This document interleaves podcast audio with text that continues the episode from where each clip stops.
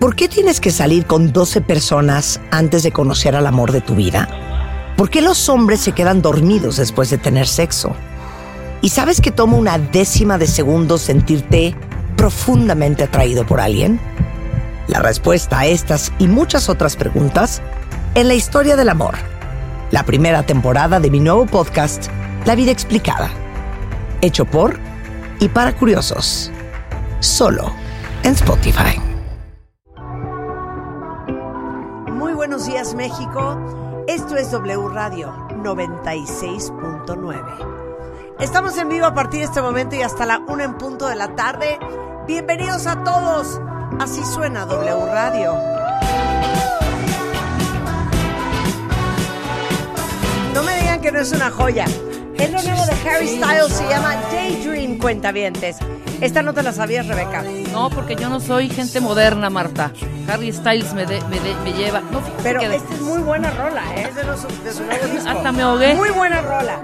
Oye, Harry Styles, ¿cómo no? Hoy tenemos muchas cosas en el programa Cuentavientes, pero como ustedes saben, W Radio está transmitiendo desde el Tianguis Turístico México, que es un evento que se creó hace 46 años para promover y vender en, eh, en un solo destino eh, todas las bellezas de cultura, de playa, de historia que hay en México.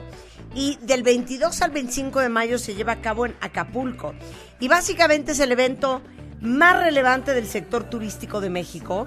Es un gran foro de negocios, no solamente para los que venden, sino también para los que compran. Yes. Y están los 32 estados de la República y más de 70 países participando. Y por eso, pues vamos a hablar con, con, con- con uno que otro de nuestros destinos favoritos. Totalmente. Y es más, shout out, shout out. a El San primero- Miguel el de primero es una joya. A ver, yo quiero hacerle un homenaje en vida a San Miguel de Allende. es, bueno, ustedes saben que México es el, el tercer país más visitado del 2020. 24.3 millones de turistas. Pero yo les voy a decir una cosa. Y miren que no es porque está el alcalde, ¿eh? Esto se los he dicho de siempre. No puedo creer el amor de San Miguel de Allende. ¿Qué tal? No puedo creer la felicidad. Mauricio Trejo, yo creo que tú ya lo sabes desde hace mucho. Lo fan que soy de San Miguel de Allende. Claro que sí, y gusto en saludarte. No, qué felicidad que estés aquí. A ver. No, y que no- me encanta verte tan bailadora. ¿Ya viste cómo Empezando bailo? la semana, ¿eh? Claro, bailo todas las mañanas. Es para aprender, para aprender a la audiencia y para aprender a Te nosotros. habían de poner un templete ahí en San Miguel de Allende, en no sé, en algún barecín que hay muchos y restaurantes parisísimos. sí, sí. Para que abras, que hagas un opening. Hay que decirle Para a nuestro alcalde. Mauricio. Mauricio, Te presentemos todas las ¿eh? tardes, claro, por supuesto. Padrísimo que lo hizo. Claro, Pues mira, ahí está. Podemos hacer de baile por San Miguel de Allende. Afuera de la parroquia de San Es- Miguel. exacto, ¿no? Ponemos ahí un, un- un templete. Ok, ahí te va, para que veas que bien conozco San Miguel de Allende. A ver. Y ustedes cuentavientes con el hashtag San Miguel de Allende, díganos cuáles son sus lugares favoritos, su plan favorito, su hotel favorito, su restaurante favorito, su tienda favorita. No puedo creer la alegría que a mí me da y la cantidad de cosas que yo poseo de la fábrica de la Aurora. Increíble, No. increíble. Y sobre todo todo lo que encuentras ahí, ¿no? El arte que encuentras ahí. Divina. el arte, las antigüedades, eh, unos manteles de lino que te mueres, cosas para casa de morirse. Luego, eh, hay varias tienditas en el centro que venden cuentavientes, por si no lo saben, cosas de casa que no puedo creer la belleza. Tengo charolas, eh, Mauricio, tengo platos, tengo servilletas, tengo vasos, tengo antigüedades. No, encuentras sabes todo. todo lo que he comprado en San Miguel de Allende. Lo que pasa es que hay que recordar que San Miguel de Allende también fue famoso por sus artesanías. A ver, cuenta. O sea, eh, San Miguel de Allende es famoso por sus artesanías también, antes de ser famoso por otras cosas, ¿no? Entonces lo que estamos haciendo ahorita también es volver a impulsar a todos los artesanos para lucir todo lo que se hace ahí, sobre todo con el metal, ¿no? Y con esas manos mágicas que tienen los sanmiguelenses. Entonces, eh, como dices, cada rincón San Miguel de Allende no es un pueblo mágico como todo mundo o, muchas personas eh, lo confunden. Es patrimonio de la humanidad. No es un pueblo mágico, pero es un pueblo con magia. Nada más en dos cosas que has dicho, A ver. ya quiere uno ir, ¿no? No, a la es que, aurora a ver, y a caminar las tiendas. Es que te digo una cosa, no hay cosa que me dé más felicidad que irme el fin de semana a San Miguel de Allende. Me da mucha vergüenza decirlo, a comprar. O sea, a comprar, a comprar.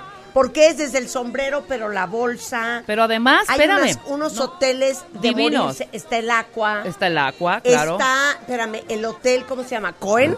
El Hotel Cohen. Rosewood, tienes El Rosewood. Está el 12, Rosewood. 18, Está tienes eh, dos casas. el Sierra Nevada. El Sierra O Nevada. sea, no, no, no. Amo, Increíble. amo, amo. A Oye, ver, tú que sabes tanto, Marta, pero discúlpame, Mauricio, pero Marta A ver. se presume conocer muy bien San San, Miguel. Miguel. de Allende. Muy bien. ¿Cuál es el patrono, Marta? El patrono de San Miguel de Allende. En- Es- En, su nombre está el, el nombre. Ok. Santo Niño de Atocha. Wrong. Otra, te doy dos oportunidades más. No, no, no, mira, no, San no es que Charbel. No. San Charbel. Que, Eh, que el santo niño de Atocha nos protege a todos. Claro. Entonces, en parte, es, es- eh, traes un 50% en eso. Exacto. Di otra más. a ver, San, O sea, San Miguel, San Ajá. Miguel. San Miguel Arcángel. ¡Eso! ¡Eso! bravo. ¡Eso! ¡Eso! ¡Bravo, bravo, bravo! Por parte del municipio te acabas de ganar un fin de semana ¡Ey! en Aqua y yo me encargo de eso. ¡Qué bonito! oye, los restaurantes son espectaculares. La cultura culinaria que tenemos, brutal. Oye, pero te voy a decir una cosa, Mauricio, y de verdad te lo digo no porque estés aquí. Lo he dicho muchas veces sin tu presencia. Qué bien lo han hecho en San Miguel, ¿eh? Gracias. ¿Por qué lo han gracias. hecho tan bien?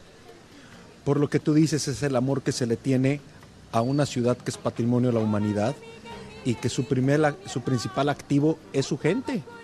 O sea, San Miguel de Allende, todo mundo dice, es que hay un cuarzo abajo que, que- que- que genera mucha energía. No, no hay cuarzo abajo ni nada. Quien genera esa energía, pues es lógicamente la gente de San Miguel de Allende y lógicamente las bellezas de San Miguel de Allende, no nada más en su zona urbana, sino en su zona rural. Ahorita en la zona rural, pues tenemos todos los viñedos, el turismo Claro. de haciendas que son hermosos, preciosos y que te generan no nada más una foto y un recuerdo, sino una experiencia de vida.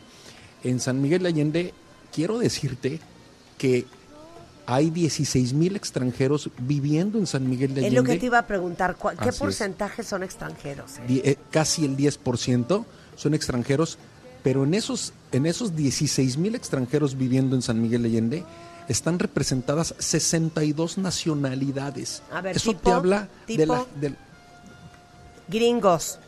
¿Qué más hay? Canadienses. canadienses, europeos, asiáticos, 62 nacionalidades, Marta.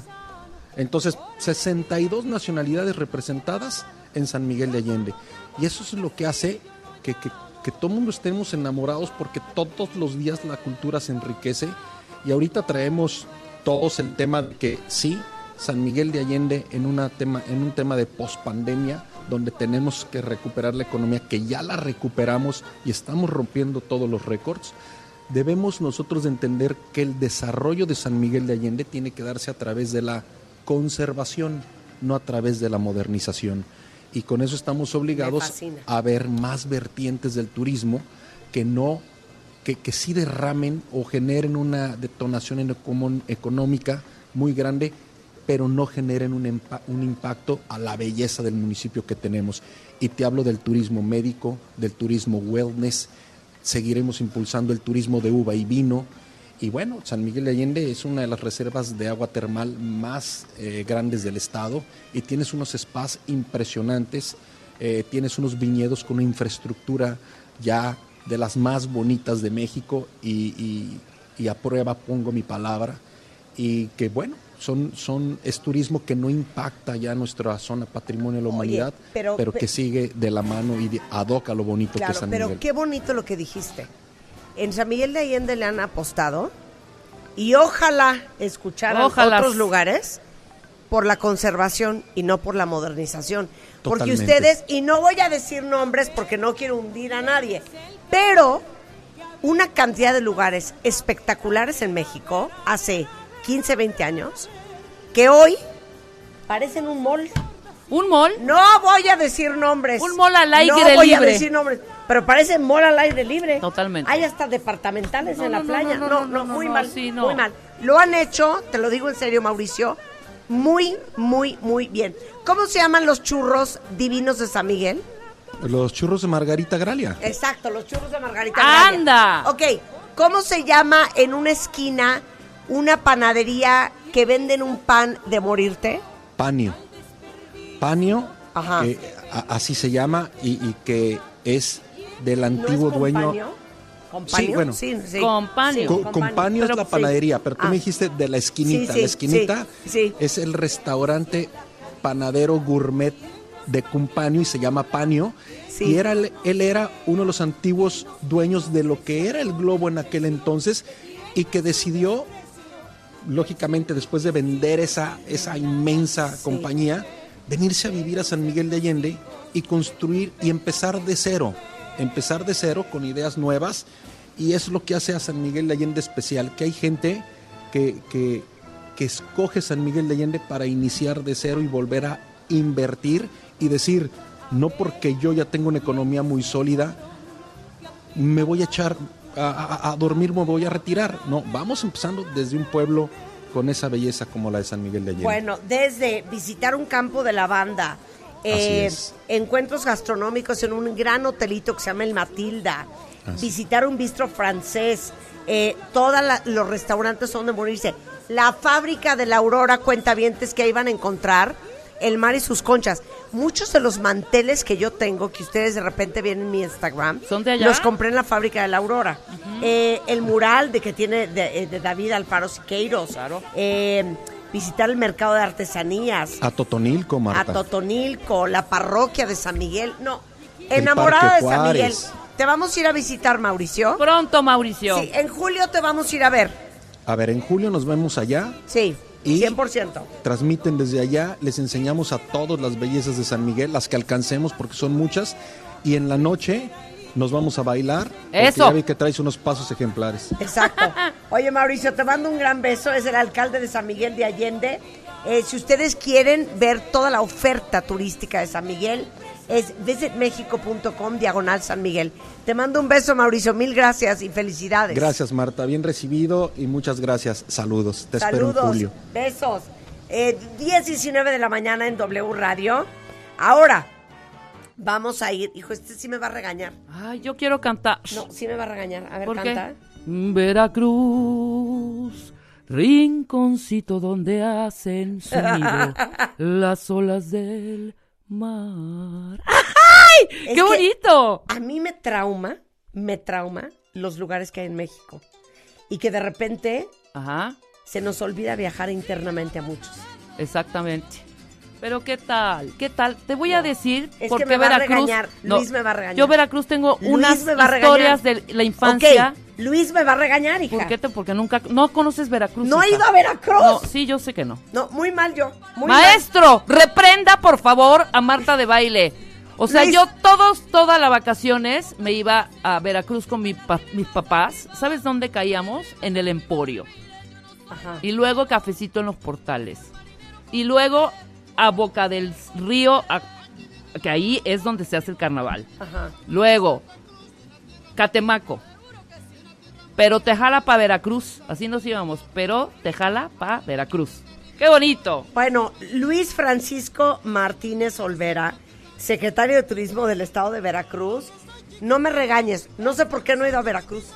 No, Marta, sí te voy a regañar. Es para que ya empezar, porque sé, Te es que ya esperamos en sé. Veracruz y después porque soy Iván, no soy Luis. Ah, perdón. ¿Y por qué, ¿Y por qué dice aquí? No sé, Primitivo. Olvera. Perdón, maestro. Perdón, maestro. No, no, Oye, a la orden. Iván, Mande. no sé por qué nunca he ido a Veracruz. Nadie Porque me ha invitado, nadie me ha invitado a una boda. veces, Tú me has invitado muchas veces, claro que sí. Pero no Ahí hemos concretado, Iván. Exactamente. No hemos Pero concretado, te Iván. en Veracruz. Ahorita te estaban platicando ya todas las bellezas de Veracruz. Es más, estaba yo nada más a la espera. Oye, aparte, una felicidad, ¿eh? Justamente la semana pasada estábamos poniendo salsa en el programa y decíamos lo divina que es la salsa. Y para todos los que aman las salsas, Salsa Fest 2022 Cuéntalo todo. Salsa Fest 2022, el festival más importante de la salsa en México y uno de los principales festivales de salsa a nivel mundial. No puedo el salsódromo Amo la salsa. más grande de México. No, no, va a estar increíble. Te, te platico nada más que al día de hoy llevamos ya 250 mil accesos colocados. 250 mil. Personas van a ir. Exactamente, pero bueno, todavía falta unos días. así del que yo 2 creo al que- 4 de Del junio. 2 al 4. Yo Del creo que 2 vamos a superar 4. los 300 mil visitantes en el festival. Oye, ¿y qué, qué artistas van a estar? Es que de verdad te lo digo, somos fans de la salsa. Bueno, va a estar... Eh, eh, Veo Tito Nieves. Bam Bam, Tito Nieves. India. La India. Oscar de León Oscar de León. Oscar de. Oscar. León. Muy bien.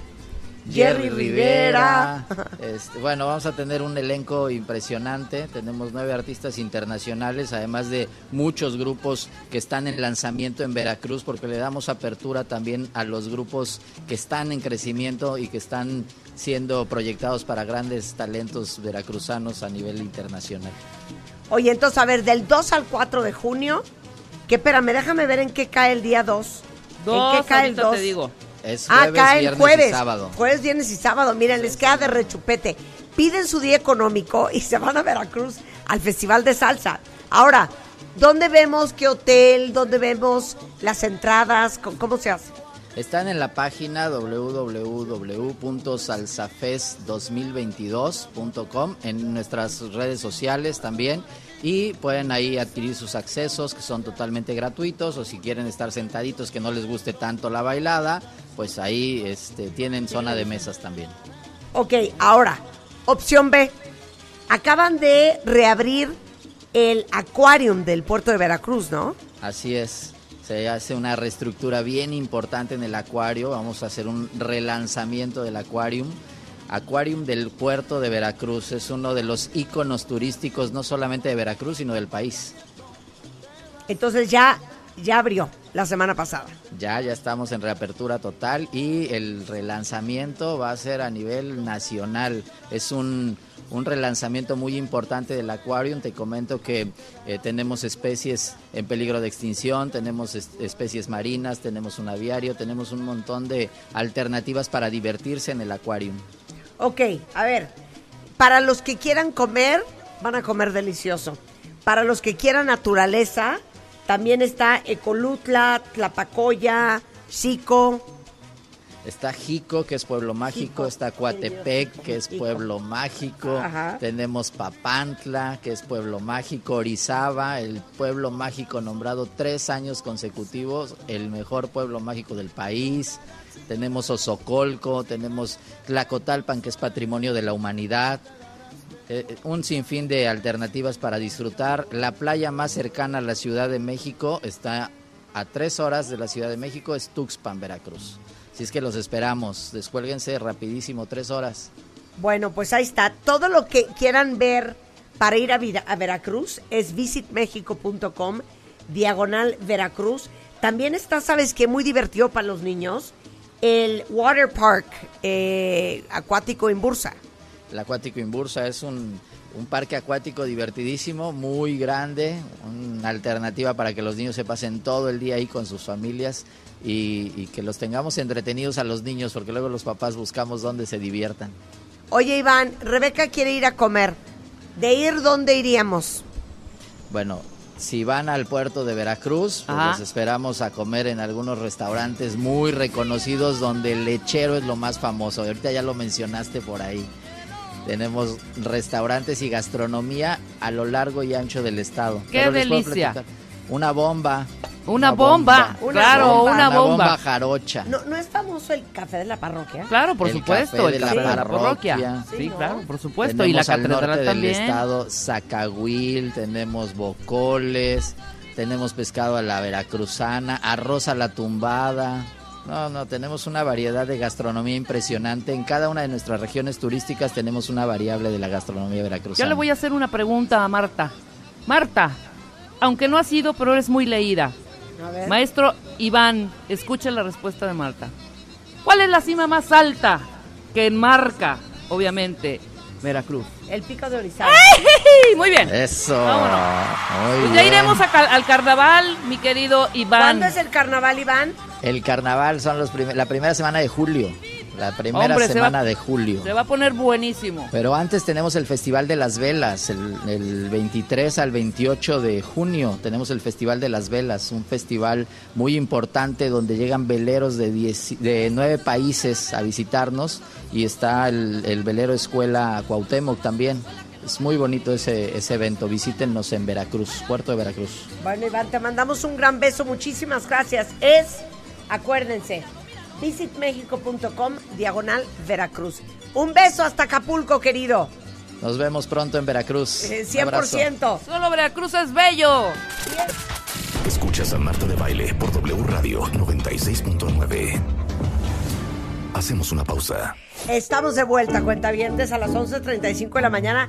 Les decía yo que empezó el Tianguis Turístico 2022 en Acapulco, que es un evento que se creó hace 46 años dedicado a promover y vender eh, en un solo lugar, pues toda la belleza que es México. Y vienen, obviamente, 70 países de todas partes a, a comprar la oferta turística mexicana. Están representados los 32 estados de la República. Se está llevando a cabo en el Palacio eh, Mundo Imperial. Y bueno, están todos los sectores turísticos del país eh, para vender y compradores para comprar. Y está con nosotros Marcela González, secretaria de Cultura y Turismo del Estado de México. ¡Bravo! A ver, ¿quién de ustedes cuentavientes es del Estado de México? Váyanos dando en Twitter con su hashtag EdoDemex. EdoDemex. Sí. ¿Cuáles son los lugares que creen Edomex, que Edomex. el resto del país... Gatito Edomex, ¿no? Gatito Edomex. ¿Cuáles son los lugares que el resto del país que no conocen bien Ajá. Edomex Edomex. deberían de visitar? ¿Cómo estás, Marcela? Marcela, yo te quiero deleitar con una melodía. ¿Puede ser? Me Te va a cantar Rebeca, Voy a cantar. Marcela, te va a cantar. Quítenme el fondo, mira, una. Ayúdame, Marta. Tú si quieres Sí. aplaudiendo, porque no te la vas a saber. Ok. Tunta, tunta, tunta, tunta, Chuntata, tunta. chuntata, chuntata. En el Estado de México nací. Yo soy de Zacazonapan, donde crecí, viendo la peña preñada y los tres reyes llenos de pinos, la dura cuesta y el fraile, cañaverales y sus molinos. Sí, señor. Llena de cumbres mi tierra es un tazón, pocas casitas y un raro cerro pelón y se escapan de mi sacazonapan cantares que atrapan al corazón.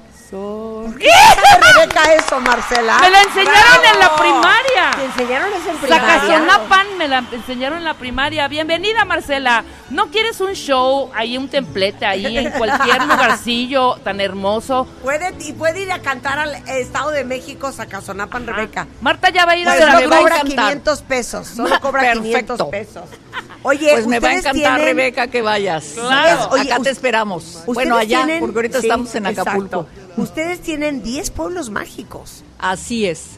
De hecho, son 11 municipios, pero uno de los pueblos mágicos que, es, que es, eh, es considerado uno solo es San Juan Teotihuacán y San Martín de las Pirámides. Pero son 11 municipios. sí. Wow. Claro, Teotihuacán es el Teotihuacán Estado de es Edomex. se nos olvidaba. Exacto. Claro. Claro.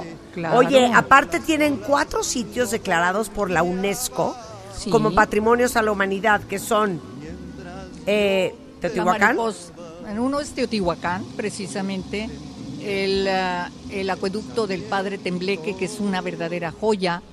Tenemos también Camino Tierra Adentro y la Mariposa Monarca, La que la compartimos con. Michoacán, pero nosotros también tenemos esos maravillosos bosques de abetos que compartimos con el estado de Michoacán. O sea, ¿cuándo hay que ir a ver a la mariposa monarca, Marcela? A la mariposa monarca llega a partir de noviembre hasta más o menos fines de marzo. De De cada año. noviembre a marzo. De cada año. ir- Y a las Sí. luciérnagas, Marcela, invítanos Ah, también. esas ya, las luciérnagas ya están. A ver, Las- cuéntalas, las pero cuéntales a todos las luciérnagas. Las luciérnagas es una verdadera joya que la primera vez que la ves te quedas enamorada y no puedes creer la belleza de la naturaleza. Entonces, eh, nosotros tenemos en el Estado de México, en la zona de, la, de eh, Mecameca, varios varias, ah, ah, lugares donde la puedes ver. Entonces es bellísima, yo los invito, esta, em, tiene que ser en época de lluvia y empieza a principios de junio y termina a mediados de agosto. En este año vamos a tener un festival a mediados de julio, los esperamos, les vamos a hacer una gran publicidad. Ahora ya además tenemos una serie de hoteles, pequeños hoteles boutique en toda la zona, tanto en Amecameca como en, ahí en varios de los municipios colindantes, Tlalmanalco, inclusive Tepetlispa, y podrían también ir a visitar la, el lugar donde nace la mujer universal, universal más importante de México, que es Sor Juana Inés de la Cruz, en la hacienda de Nepantla. Valdría muchísimo la pena hacer todo ese viaje. Oye, pero aparte, para todos los que son reaventados, este, por cierto, dice Pisu, Emilio Saldaña, que está cantando contigo Sacasimpan. By the way.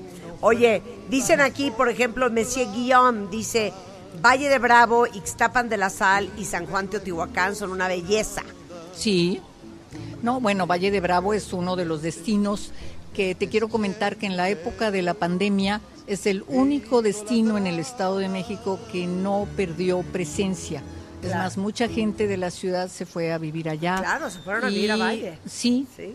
Entonces sigue siendo un lugar espectacular. Tenemos Malinalco, que además Malinalco aparte de la belleza del pueblo, tiene una de las zonas arqueológicas más bellas del país, que es conocida como la Petra de América, porque tiene la, zona arqueológica está enclavada en la montaña. Entonces vale muchísimo la pena, lo mismo que el espectacular eh, convento que ahí tenemos.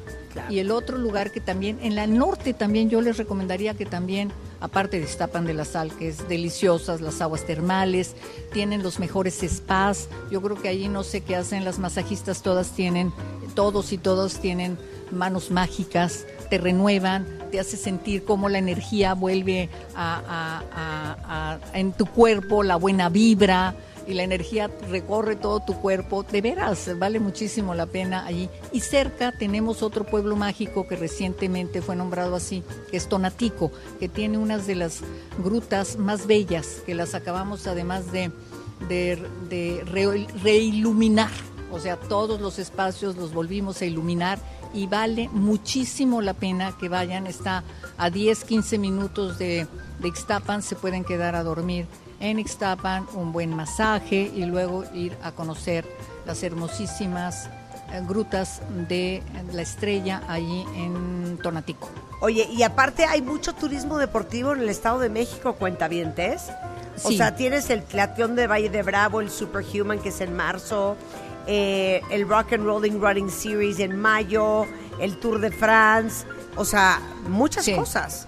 De hecho, para nosotros, como para pues, los centros turísticos en los que uno piensa normalmente, que son la zona de Cancún o Los Cabos, nosotros, nuestro turismo de reuniones, el principal es turismo deportivo, porque es donde se juntan, porque tenemos mucho esto que acabas tú de nombrar, más todo lo que viene también, que vamos a seguir haciendo los maratones, seguimos, teníamos también junto con otros estados la carrera del pescado de Moctezuma, tenemos también este, las competencias de motocicleta, la verdad es que sí, hay muchísimo, muchísimo trabajo en el ah, turismo deportivo.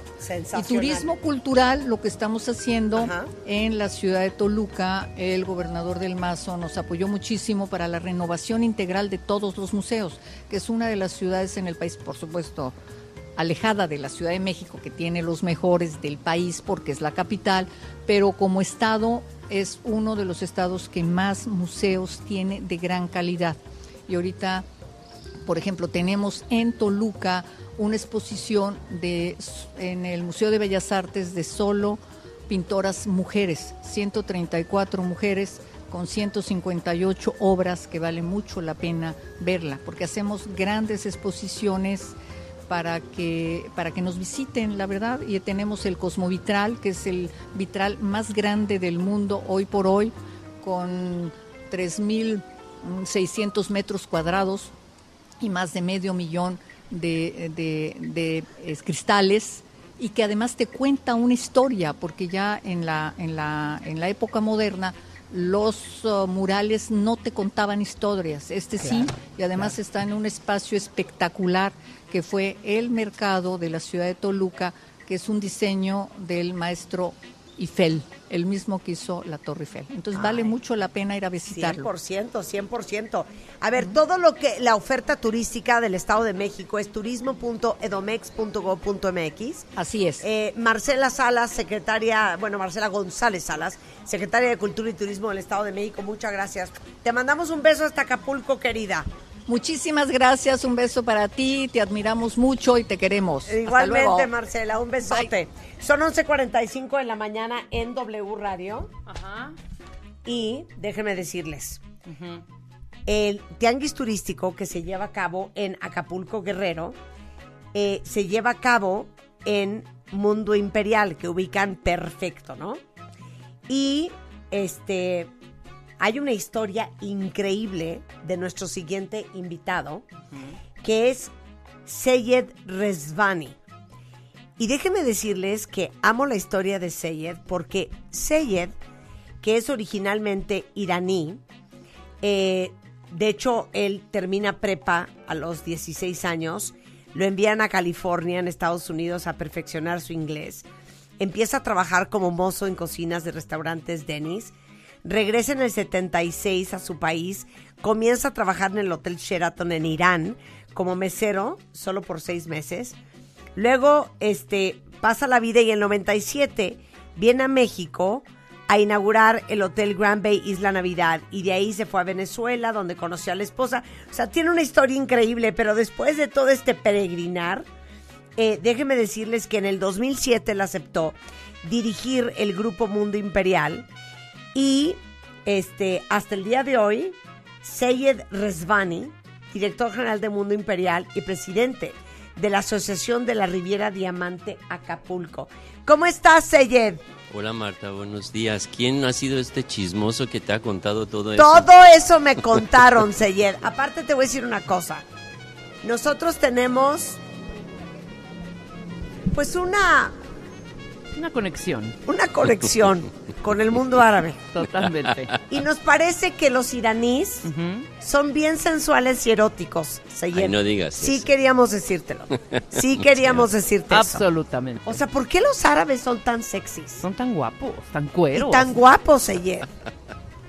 Se dan como Muchísimas. Ya- solitos, ya- ¿no? ya Se me- dan como ya- de sí. Sí. Ya me callaste, ya no puedo, no tengo palabras. No, es que te voy a decir una cosa, como en México hay muchas mujeres solteras buscando el amor, vieses hacer un tianguis turístico en Irán para traerte a unos iraníes solteros de importación para que pues las mexicanas Claro. conozcan Pues aquí las está mi mieles. Ahí está, mira, ahí está tu hijo. ¿Qué edad tiene? 21, ¿Está Anda. soltero? Soltero. Está estudiando en la universidad. Ah, Muy bueno, bien. pues mira, pues bienvenido. Gracias. Eh, Seyed Rezvani, qué bueno que estás aquí con nosotros. Muchas gracias. Y bueno, te tocó ser el anfitrión en Mundo Imperial del Tianguis Turístico.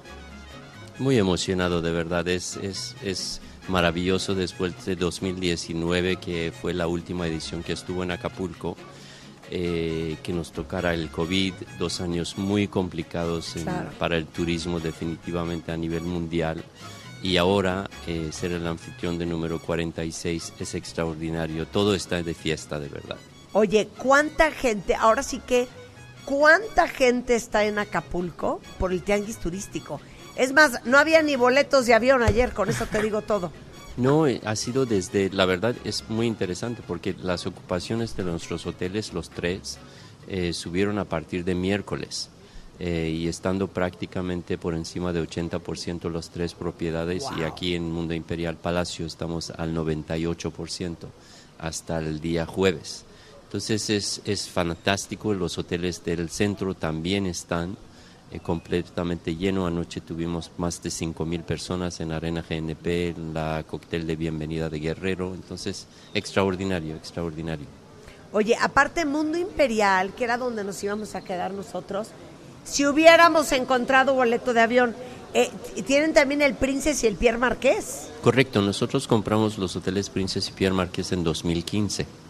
Y ya creció Mundo Imperial y hoy en día tenemos dos otras propiedades en Yucatán, uno en Mérida y otro está en Celestún que abrirá sus puertas en noviembre de este año, que es un hotel con concepto de wellness en una reserva de 500 hectáreas con 5 kilómetros de playa. Así que lo vas a disfrutar mucho en la inauguración. No, bueno, qué espectacular. Imagínate, dicen que Celestún es de morirse, de morirse.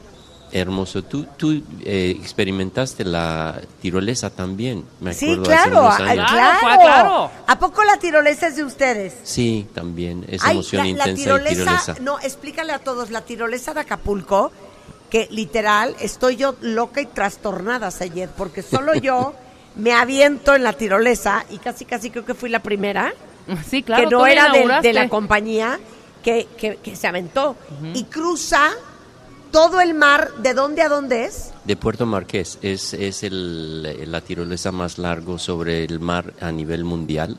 Cruzas el mar Puerto Marqués de un lado a, a- a Península de Cabo Marqués. Es dos kilómetros. Y vas con una velocidad de 140 kilómetros en posición de Superman.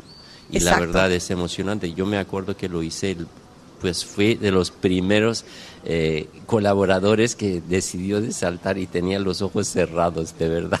¿verdad? Iba con una velocidad increíble. No, bueno, o sea, qué valiente, ¿eh? Por No. ahí ha de estar el video de Pero además la vista, o sea, la vista cuando vas... ¿Qué, a- qué vas, qué vista, hija? ¿Tú crees que yo iba viendo? No, pues es que eso Iba es rezando. Padre nuestro que estás en los Ay, no. Jala ya, de- Seyed, invítame a mí, yo sí voy a disfrutar esa vista, cruzar ese Cuando- mar con los... cuando con los- gusten, por favor, es su supuesto. casa. Claro que sí. Oye, es sensacional. Bueno, entonces el tianguis turístico empezó en realidad hoy, Seyed. Es correcto. La- el área de exposiciones de reunión con compradores, hay muchas reuniones que suceden jueves, viernes, sábado en hacer las negociaciones para el futuro. Sin embargo, el intercambio de, de- de personas y área de expo inició esta mañana a las 9 de la mañana y termina el miércoles a las 6 de la tarde. Es 9 a 6 diario. Wow. Pues, ¿sabes qué? Qué Seyed. mala onda, Seyed, porque Seyed. no estamos ahí, Rebeca y yo. Porque no nos mandaste la tirolesa a recogernos en la Ciudad de México. Ay, para hacer Pero algunos, bailes, boletos de algunos bailes árabes por ahí que tenemos súper bien montado. Y Rebeca me dice, vámonos manejando, yo manejo. Le dije, no, hombre, contigo al volante. No voy, pero mira, ni al súper de la esquina. No, Pero la bueno, ya verdad, los extrañamos mucho y espero que estén aquí por los próximos conciertos que tenemos en Arana GNP. A ver, ¿qué, qué, qué va a ¿quién va a estar? ¿Quién va a estar? Bueno, van a venir, eh, tenemos un festival que lo vamos a anunciar para, para noviembre y diciembre. Te puedo decir, la cartelera eh, todavía no está anunciado, pero vamos a tener Emanuel y Mijares, Bien. vamos a tener a Gloria Trevi el día 30. El día 28 vamos a tener la celebración de 30 aniversario de lucha libre en México con personajes extraordinarios con la sociedad con AAA. Eh, pues hay Ricardo Arjona, que pronto lo anunciamos, pero en fin, hay muchos conciertos padrísimos que vamos a tener este año. Está Hash, María José juntos, que creamos un evento de esta combinación para el verano, eh, y muchos otros que vienen. Tenemos World Tour Expo, torneo de pádel para el año que viene, de- siguiendo de Abierto Mexicano de Tenis, luego Soccer Beach Volleyball para Arena GNP a nivel mundial con FIFA. En fin, ahí le, O ahí sea, le no vas a parar, no vas a parar, Seyed. Nunca. Es lo que nos da vida. Exacto. Te mando un beso. Muchas, Muchas gracias, gracias, por estar Marta. con nosotros. Y felicidades por todo lo que has logrado en tu vida, de verdad. Muchísimas Aplausos para gracias. ti, Seyed. Te mandamos Muchas un gracias. beso. Un beso, Un beso. enorme, Seyed. Gracias. Son 11.53 de la mañana en W Radio. No sé, a veces Rebeca se me pone bien religiosa. Pero hoy Es que yo sí quería saber un poco de este tema. nos va a contar nuestro pastor Mauricio Sánchez Scott. Algunos misterios, porque realmente nada está ¿Quién fue confirmado. María Eso- Magdalena? Mari- ¿sí, quién sa- No, sí. María Magdalena vio a Cristo, su ministerio, su, Resucitado. cruci- su crucifixión ajá, y su res- resurrección. Ahora, parece ser, Marta, que sí le metió lana a la campaña de Jesús. ¿Sí? ¿Sí me explicó? Ajá. Entonces habrá que ver ahorita que nos revele eso nuestro O sea, hizo pastor de cabeza. Sí. hizo lobbying. Sí, creo que ¿Eh? sí era era Adelante para Era María ricachona, Magdalena. era ricachona, A ¿eh? ver, nos va a contar todo el cuento de María Magdalena Les digo una cosa, siempre hay que saber a little bit about a lot Pero la han juzgado muy feo. Y, y ¿sabes qué? Ha sido la historia. Y nada tiene fundamento. Que si de cascos ligeros, que si... eh, bueno, ya, ya iremos Bueno, platicando. ahorita regresando, Mauricio nos va a contar, no se vayan. Escuchas a Marta de Baile solo por W Radio 96.9. Estamos de regreso en W Radio, son exactamente las 10.35 de la mañana. El doctor Gerardo Castorena ya llegó al estudio. O sea, ¿sabes qué? Me quiero ir a vivir contigo. O sea, eres una de esas personas que veo y me da paz. Aunque tú no tengas, tú me das paz a mí.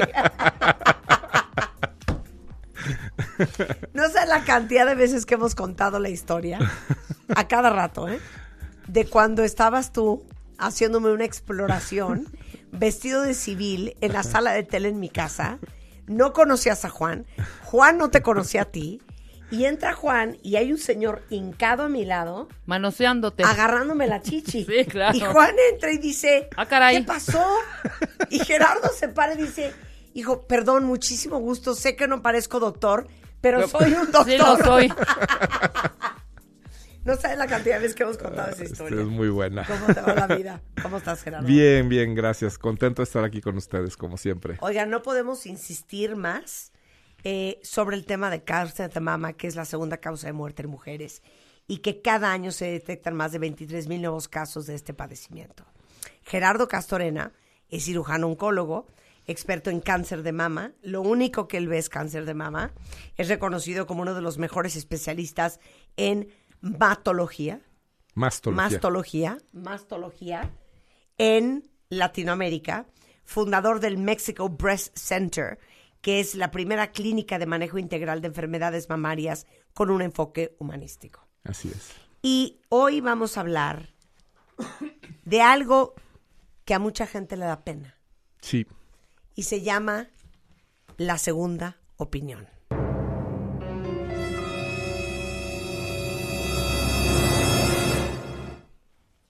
Sí les da pena. Les da pena, les da miedo, piensan que el doctor se va a ofender, se va a enojar y, no toman el control de su, de su vida. Ahora, después de la pandemia, no sé la cantidad de segundas opiniones que estoy dando en pacientes que ya las trataron. Sí. que ahora ya, después de que las operaron o les hicieron o les dieron, ahora ya van a ver si, a ver si lo que les hicieron fue correcto. Entonces, ese no es el momento, el momento es antes. ¿Por qué Antes no? de que te toquen. Claro, claro. Bueno, yo te mandé una muy querida amiga mía, este, justamente porque quería una segunda opinión. Así es. Ajá. Y se fue muy tranquila. Y se fue muy feliz. Porque el chiste es. El, el chiste no es que el doctor tome decisiones por ti. El chiste es que te dé toda la información que tú necesitas para tú tomar la decisión. Ya decides si sí te quieres operar, con quién te quieres operar, cuándo te quieres operar, ¿no? El problema es que muchos médicos usan el miedo como motor para la toma de decisiones. Claro. Claro. Ahora, a ver, ¿por qué es tan importante una segunda opinión? Porque no somos una cultura acostumbrada a la segunda opinión, ¿eh? Por Así pena, es. por pena. Por pena, por... ¿De ¿Qué va a porque se- decir mi doctor? que se va a enojar Ajá. o no.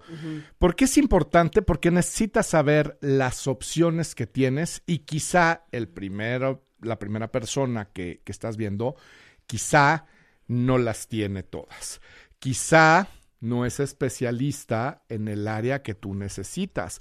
Quizá no tiene toda la experiencia en los casos que tú necesitas. Porque una cosa Sí, también sí. que es bien común en México, tanto pacientes como médicos alaban al superhéroe médico.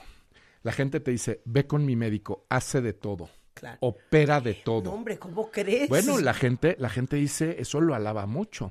Y un médico, fíjate en las tarjetas de presentación de los médicos, ya casi no se usan, pero parecen más currículums que, que tarjetas de presentación. Hago esto y hago lo otro, y opero aquí y opero allá, y sé de todo No, lo... pero eh, por eso en este programa promovemos tanto la doble y la triple especialidad. Así es. Porque así es. no es lo mismo ir con un oncólogo que un oncólogo que se especializa en mama, que se especializa en mama, o con un oncólogo que se especializa solamente en el aparato reproductor femenino, Claro. o un neurólogo que no solamente es neurólogo, es epileptólogo y lo único que ve es epilepsia. Te voy a platicar algo. En mi residencia de oncología quirúrgica, que fueron tres años en el Hospital 20 de Noviembre en el ISTE, vaya, teníamos volumen, teníamos Sí. una cantidad de, de enfermos gigante.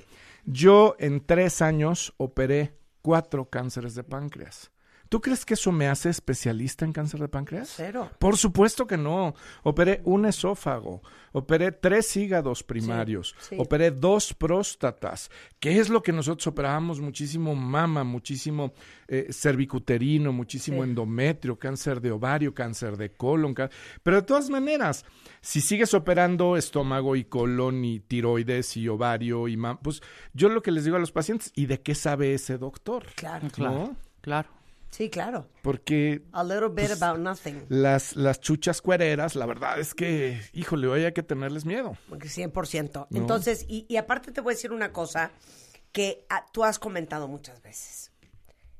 Me imagino que llegan a ti con una biopsia ya hecha. Algunos pacientes sí, No. sí. Y tú has dicho, a ver, la, la- o sea, la biopsia o una operación no se hace la primera de cambios. Así es. Y explica por qué. Así es. eh, eh, bueno, una biopsia quirúrgica, una biopsia Sí. en quirófano, hoy en día no es el camino para el diagnóstico prácticamente ningún cáncer. La, la biopsia mínimamente invasiva, es decir, con una agujita, con anestesia local, en un gabinete bien hecho, guiado por ultrasonido, es lo que te va a dar toda la información que necesitas para dar los primeros pasos. Cuando te meten a quirófano, una de dos, o no saben de qué están hablando, porque hace 20 años que dejamos de hacer biopsias quirúrgicas, Ok. o pues un poco quieren dinero. Sí, Claro. Perdón por sonarlo así. Es la verdad. No. Y pueden hacer un reguero. Pueden hacer un reguero y entonces te voy a platicar casos bien tristes. Tenemos, tenemos chicas jóvenes con cáncer de mama que están, dos recientemente llegaron por una segunda opinión ya tratadas, ya operadas, ya les dieron cualquier cantidad de tratamientos. El problema es que siguen teniendo cáncer. Y una chica joven de 38 años, guapísima, y lo digo en el mejor sentido de la palabra, en el, en el sentido más respetuoso de, Sí. de- de la palabra, eh, le negaron la oportunidad de conservar el seno. Porque después de eso ya no podemos nosotros hacer gran cosa. Ahora tenemos que quitarle el seno por precisamente lo que tú dices. Se hizo un regadero ahí espantoso Porque abrieron sin saber. Porque no son especialistas en la materia, porque y además déjame te digo que en el gremio eh, el, el cáncer de mama es así como, ay, cualquiera opera cáncer de mama, pues No, es de hombre. las cosas más fáciles, ¿no? Y quizá técnicamente tengan razón o no, no lo sé. Lo que sí te puedo decir es que la toma de decisiones en cáncer de mama necesita de verdad especialidad, en Claro. serio. Claro. Te voy a platicar una historia muy bonita de hace algunos años Me gustan tus historias. llegó una señora lindísima, como de 82 años, llegó al consultorio y le dije, ¿en qué le puedo servir? Y me dijo, es que me duele el codo. Y le dije, ah, caray. Eh, pero algo relacionado con, con los senos, con las mamas, me dijo, no. Le dije, oiga, pero ¿le diagnosticaron algo o...? No, no, me dijo, yo vengo a que me vea usted mi dolor de codo. Le dije, oiga, pero no sé quién la dirigió acá, pero yo no veo esas cosas, yo me dedico a cáncer de mama.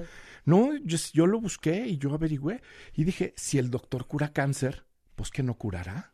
No es. ¡Wow! es cierto, ¡Wow! ¡Qué linda! No es una super historia. Claro, claro. luego, luego se me pararon las antenitas porque te iba a decir, oye, a mí me duele el codo.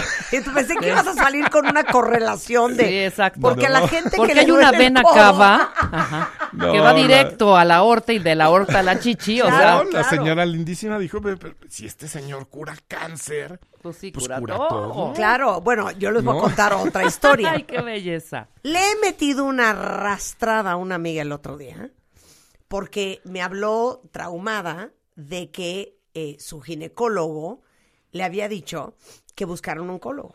Entonces, pues que no conocía a ningún oncólogo y me dice, pues como tú traficas con doctores, pienso que pues tú me puedes decir con quién ir. Le dije, en este momento le vas a hablar al doctor Gerardo Castorena. Y entonces le digo yo, ahora, ¿Qué chingados andabas haciendo con un ginecólogo? Cuéntame. ¿Vas a tener un bebé? No, pero pues es que él me revisa todo. Y yo le decía, es, Es que eso tiene un fundamento y tiene eh, una A ver, historia. ¿qué es? Cuando nosotros éramos pequeños, yo tengo 54 años, estaba esta figura jerárquica del médico general. Ese médico que le hablaba a tu mamá, iba a tu casa. Sí, el, el este, amigo de la familia. Y, y claro. además te arreglaba Todo. todo, la diarrea, la gripa, el dolor, la torcedura, ¿no? Y cuando se le salía de las manos, entonces ya te mandaba con el especialista. Sí, Ok, ese médico de un Sí. día para otro se fue, sí. desapareció sin decir adiós. ¿Por qué? Porque el conocimiento ya es demasiado grande. Sí. Una sola persona no puede abarcar diarreas y diabetes Sí, e hipertensión, sí, ¿no? Sí, sí, menopausia y Entonces, bolas. sin decir adiós, se fue y nos dejó desprotegidos. La mujer Se agarró que en- del ginecólogo. que en Latinoamérica es la que tiene la poca este, responsabilidad de salud, le dijo al ginecólogo, tú, tú vas a ser mi médico general a partir de ahora. Sí, sí, claro. Entonces, pues un poco lo obligaron. Claro. No es... Tenemos un vacío y yo siempre digo, búsquense un buen médico internista. Eso. El médico internista te va a solucionar el 80% de los problemas. La diarrea, el dolor, la diabetes no descompensada, sí, la sí. hipertensión leve. Sí. Todo eso lo va a arreglar. Nosotros tenemos una internista que es maravillosa y de verdad ve a nuestros pacientes y arregla todo eso. El 20% de los problemas restantes Sí, que puedes sí, llegar sí. a tener tiene que ser un especialista. Pero fíjate lo que me decía esta amiga. Eh, me decía, pues es que, no sé, como que, pues esta persona siempre me revisa. Y yo, bueno, pero no oyes mi programa nunca, hija. ¿Cuántas veces he dicho que el dueño de las bolas es el oncólogo? Me dice, es que me da como muchísima angustia Claro. pensar en tener un oncólogo de cabecera. Es como cuando te mandan al psiquiatra. Claro, pero, pero, claro, pero te voy a decir una cosa, le digo, oye, pero espérame, Qué bendición tenerlo. ¿Qué es lo peor que crees que te puede pasar en la vida? No, el cáncer, es lo que más miedo nos da. Sí. Por eso hay que tener un oncólogo, porque ya, ahora sí que es por descarte. Socialmente me pasa cada vez. ¿Qué? Hola, ¿y a qué te dedicas? Soy oncólogo de mama. Ay, ojalá nunca te tenga que ver. Y mi respuesta siempre es, ojalá me vayas a ver para que nunca me necesites. Exacto. Tenme cerca para 100%. nunca necesitarme. 100%. Necesitamos cambiar el chip. Todos tenemos que tener un oncólogo. Claro. ¿Quién quieres que revise tus estudios? ¿Alguien que tiene mucha experiencia y que ve el chiquititititito? Claro. ¿O alguien que ve uno ahí cada mil años? No, alguien que ve uno cada mil años y te dice busca un oncólogo y en lo que encuentras un oncólogo pasas 48 horas con diarrea del susto para que llegue el oncólogo y te diga, no es nada. La gran mayoría de mis pacientes, como un 70%, no tienen cáncer. Claro. Van conmigo a que las revise, a que vea sus estudios, a que las apoyemos, a que les digamos cuáles son las mejores maneras de disminuir su riesgo, Claro. etcétera. 70%. Y yo quiero que ese número crezca. Ahora les voy a decir por qué tienen que tener un oncólogo en su vida y entre más cercano a ustedes mejor. Porque como Rebeca y yo no tenemos Paz. la paz y la paciencia de Interior otras y personas. exterior. Porque aparte, esta, esta amiga mía, creo que esperó entre la biopsia y el resultado 10 días. No está Le loca. digo, es que, No, ¿cómo no, ¿de qué me se habla? te ocurre? Entonces le conté que yo no me hago la mastografía ni el ultrasonido si Gerardo no está presente. O sea, ese cuento Detectando de cada le voy a mandar al doctor sus resultados, él la va a llamar. No, hombre, No. chinga tu madre. No, espérate, ¿de qué me hablas? No, de- Estar ya en el ultrasonido, manera. en el ultrasonido, o cualquiera, estas personas que le dices, ok, ¿qué pasó? Pues nada, que me los, re- me los dan en 10 días. Pero, ¿No hiciste preguntas mientras pasaban el... ult- Sí. ¿Cómo? Sí, o sea, no O sea, entiendo. ¿cómo? No entiendo. ¿Cuántas veces me has agarrado la mano Sí, sí. en el ultrasonido? Sí. Y casi, casi yo parada respirándole en la nuca, ¿Qué mientras que ves? él ve mi ¿Qué mastografía. ¿Qué estás viendo? Ajá. Cuéntame. ¿Qué ves? ¿Y el Dime, no te quedes callado. Me acuerdo que, y, y también, por ejemplo, cuando hacemos el ultrasonido y el intracavitario Sí. en nuestras partes íntimas, ¿no? Me dice mi doctora, muy bien, ovario derecho, muy bien. Y sigue por otros lados, ¿no? Y yo, ¿y el izquierdo? ¿Y el izquierdo? No, pues si ya no te dije del izquierdo es que está también perfecto. No. No, no, no, no, no. ¿Por, Por qué hay eso- sangre ahí, doctora? No, es normal, no sé qué, no sé cuánto. Ese es un poco, ¿cómo se llama el, el- el- el- este flujo? Tiene un nombre, ¿Cuál? eh, lúteo. Es cuerpo, Ah, un cuerpo me dice, es cuer- Cuerpo cuerpo, lúteo. lúteo. Yo, ¿Qué es eso? O sea, un cuerpo, un objeto ahí, un cuerpo. pu- No, no, no, Es es, cosa normal. ¡Cállate! No, nada como Gerardo viendo mi mastografía y siempre comparas la de la vez anterior, ¿no? Sí. Entonces la está viendo y yo por respeto, la neta, no le estaba respirando a la nuca, me quedé afuera. Pero Claro. estaba a dos metros de él. Entonces mete, silencio. Tú Yo ya no seas pesado, ya me vale. claro. Como las grandes. Me, que- me quedo así callada. 35 segundos como las segundos digo, grandes. ¡Ah, no vas a decir nada! claro. ¿Qué estás viendo? ¿Por qué estás callado? No, estoy comparando la anterior. Bueno, ya di, ya viste. Llevas 30 segundos viendo la imagen, ya di. Oh, estoy revisando todo. No, con los pelos de punta, ¿eh? Entonces todo el mundo tiene que tener uno. Pero fíjate que eso que acabas de decir es muy importante. ¿Qué? Mucha gente usa ese, ese miedo, esa angustia, para decir, te tienes que operar mañana. Ajá. A ver, ¿por qué mañana y no hoy? Porque son bien O abusivos. sea, si es tan urgente, ¿por qué no me operas hoy? Claro, claro. No. O si hubiera venido mañana, ¿qué significa? ¿Ya me hubiera muerto porque no me Claro. operaste mañana? Claro. ¿Cuál es la urgencia? ¿Por qué? ¿Cuándo? ¿Cómo? ¿Dónde? Y lo que dice Rebe es muy cierto. Preguntas, preguntas, preguntas, preguntas. Oye, es la única opción. ¿Qué alternativas tengo? ¿Por qué? ¿Tú tienes experiencia en esto? ¿Cuántos Claro. casos de estos Esto es operas al año? 100%. Caray, es tu 100%, vida. claro, claro, claro. Ahora, eh, todo, toda esta historia acabó en que pues el susto que le metieron a mi amiga no era necesario. No era ¿Ves? necesario. Claro. Pero además, déjame te digo, a tu amiga le dieron la noticia por teléfono. No, güey. O sea, ¿cómo? A ver, espérame tantito. Oye, ven al consultorio, oye, vamos a platicar, ¿no? No, y te yo tomas le dije, bien todo, merecido que te lo teniste, lo tuviste. todo el tiempo del mundo para decirle a alguien lo que tiene. Claro, claro. ¿No? claro. Cara a cara. Sí, hombre. Que le puedas, no sé, este, confortar de alguna manera. No, y el ginecólogo le dijo, ¿sabes qué? Busca un oncólogo. Sí, Yo no quiero que me diga un ginecólogo eso. No, no. Entonces prefiero directo con el oncólogo. Es que el área... el para área para de- decirle tú que te metes. Exacto. Ajá, con permiso. Voy a ver a un oncólogo yo, pero tú no me mandas. Necesitamos 100%. retomar el liderazgo en nuestra salud. Claro. Y una segunda opinión siempre te va a dar otra perspectiva. Ahora, también hay gente que se la pasa, yo le llamo de onco shopping. ¿No? Sí, también. Anda buscando hasta que se encuentra Hasta el que, que le encuentra. dice lo que quiere, que quiere oír. oír, claro. Eso Claro. tampoco es bueno. Claro. Yo siempre digo, nunca menos de dos y nunca más de tres. Ahí está. Y si tú sientes la tranquilidad de que estás en buenas manos, esa es la persona que te debe de atender. Y no solo cáncer, ¿no, Gerardo? Todo, O sea, cualquiera, cualquier Cualquiera. procedimiento invasivo, si te van a hacer un cateterismo, si te van a operar de cualquier cosa, si te están ofreciendo algo que no suena como estándar, Sí, ¿no? quiere ya a ver, pues al- pregunta y busca a ver quién piensa diferente. Claro. Y hoy en día la- las herramientas electrónicas de quién es quién en el internet son maravillosas. Busca a tu doctor en internet, a ver qué han dicho de él, cómo se expresan sus pacientes de él, qué le dicen. Todo eso, ¿no? Si tiene algún mal, mal review o algo, pues eso te da información. Lo que quiero decir es, nada es tan urgente como parece. Las urgencias en medicina son los balazos, los atropellados, por lo general las cuestiones de trauma.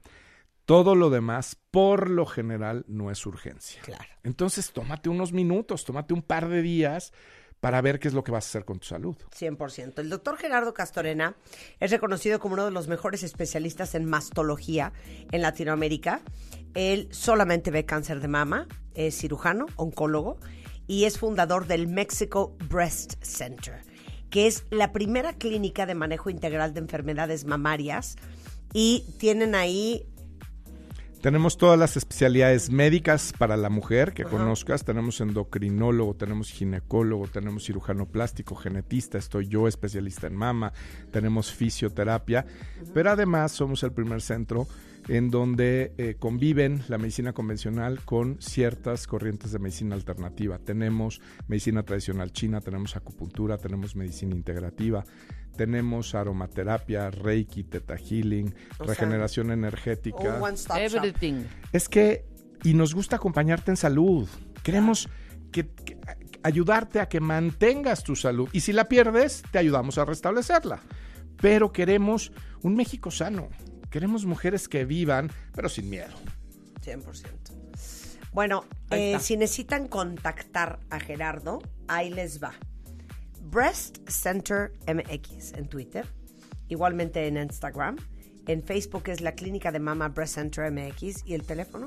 Es en la Ciudad de México 55 6650 8253 y 55 6650 8255. Ok, ¿Me puedes agarrar la chicha antes de irte? Una revisión. Marta. Una revisión. Así no se Una hace. revisión. Oigan, les tengo que compartir una super felicidad de belleza, cuentavientes. Resulta ser que para todos los que están amando nuestro lip crayon, nuestro matte liquid lipstick, nuestra base Face the World Foundation, déjenme decirles que hoy en themdshop.com, que es donde vendemos todas las cositas preciosas que hacemos, hay una venta especial. Bien. Entonces pongan mucha, mucha, mucha atención. Si entran ahorita a themdshop.com, todos los productos de nuestra línea Marta de Baile Beauty Tech y toda la línea de productos para el pelo Marta de Baile Hair Tech están a 3 y 6 meses sin intereses en la compra mínima de 1.500 pesos y además a todos los que ya son parte de nuestro club de lealtad que se llama The Blacklist, eh, van a ir acumulando sus de baile points y por cada compra les vamos a dar a partir de hoy y hasta el 31 de mayo puntos dobles por cada peso que gasten que los van a poder después cambiar por diferentes alegrías como descuentos, envíos gratis y muchas alegrías más. And last but not least, tenemos unas beauty bags divinas, divinas, divinas de charol que van a amar traer en su bolsa y esas se las vamos a regalar a todos los que compren arriba de 2.500 pesos. Muy Entonces, bien. corran a themdshop.com. Este, empezamos con nuestro super sale a partir de hoy. Ya saben que pueden usar cualquier tarjeta de débito, de crédito, PayPal, hasta en efectivo en cualquier OXXO.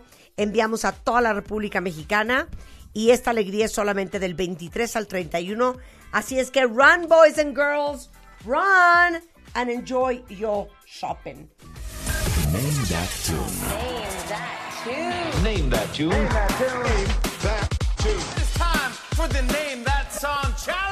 Marta de baile contra Charlie de la Mora. W Radio 96.9. ¿Qué quieres?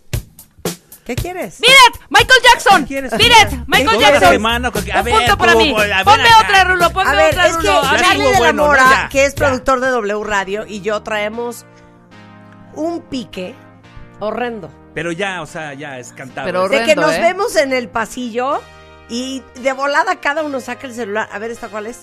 A ver esta cuál es. A ver esta. A ver esta. No, no sé Pero cuál está WhatsApp Raid. Exacto. Entonces, a ver, ¿qué quieres? Physical. Pues ya, vamos a... ¿Qué quieres? O sea, ¿en ¿Quieres una revancha? ¿Quieres ¿En una re- plan te vas a poner? ¿Quieres una revancha? Va la revancha. Hijo. Ok, va la Espérame, revancha. O la revancha o te aplasto. Así ¿Sabes qué? Les digo una cosa. ¿No saben lo que amaría? Poder decir groserías sin parar en la radio. Dilo, dilo en francés. Truc sin fou. y tengo un gran estilo Balaguer, para decir groserías. Balaguer. Ahorita le quería decir algo, pero... Así como me Bluda. la- Salsa. Salsa. Así con qué Oye, esto sí no se puede decir al aire. No, Esto sí no se puede decir al bueno, aire. yo... eh, Ok, entonces, ¿cómo le vamos a hacer? No, muy fácil, muy fácil. Otra vez, está aquí Charlie de la Mora, que es productor y diseñador de audio de W Radio, Ya lo dije. con 38.9 años de experiencia en Ajá. esta H empresa. Ajá. Ahora, lo importante de esto es que viene hoy para que desquites la rastradota que te puso la... No, no me sema- metió ninguna arrastrada. Hijo, Marta. Fueron cuatro de, diferencia. Mira, es humildes. Es y de- aparte manipula. cu- Cuenta de la chingada, Rebeca. Claro que... ¿Qué? Pues sí, cuentas fatal. Claro que no. O sea, tu pluma. Voto por ahí voto. está. Ahí está mi plumita. Aquí apuntas enfrente de mí. ¿Y tiene tinta? No, yo voy a... Sí, sí tiene tinta. Y, este, si yo atino una, yo voy a decidir a quién se la regalo. Pero juegan los cuentavientes. Sí, claro. Sí, claro. Cuentavientes, jueguen. Pásenme una hoja en blanco. Ok, pero tomamos una y una. ¿Va? Ok. Pero ahora ya no nos las va a poner Rulo. No, la vamos a poner Ahora nosotros. sí, de nuestro ronco pecho. Tú preparaste. Sí. Yo no preparé. Pero aquí lo voy a hacer. Sí, él tiene las suyas, yo tengo las mías. Exactamente. Y nos vamos a ir poniendo canciones. Ok. Pues Por arrancamos. favor, primero las damas. Por favor. Adelante.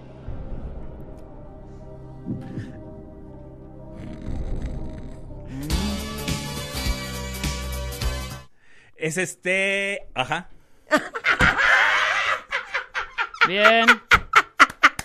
Venga, venga. Vas. Estás enfermo, güey. Sí, se llama Tachi. Muy Sí. bien, muy bien. Vas, ¿Voy? Charlie. Vas. Muy bien, muy bien.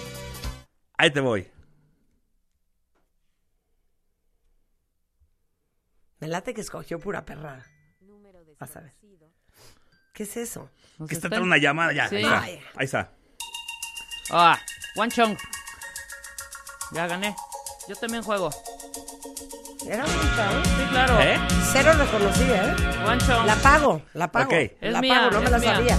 No me la sabía. Yo estoy jugando también. Ok, perfecto. Ok. ¿Voy yo? Sí.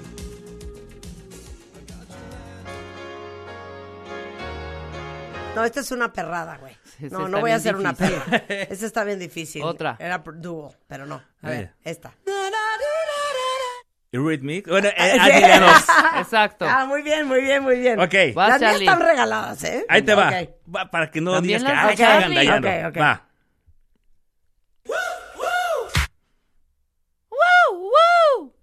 ¿Qué? A ver. ¿Eh? Otro pedacito, nada más son tres días.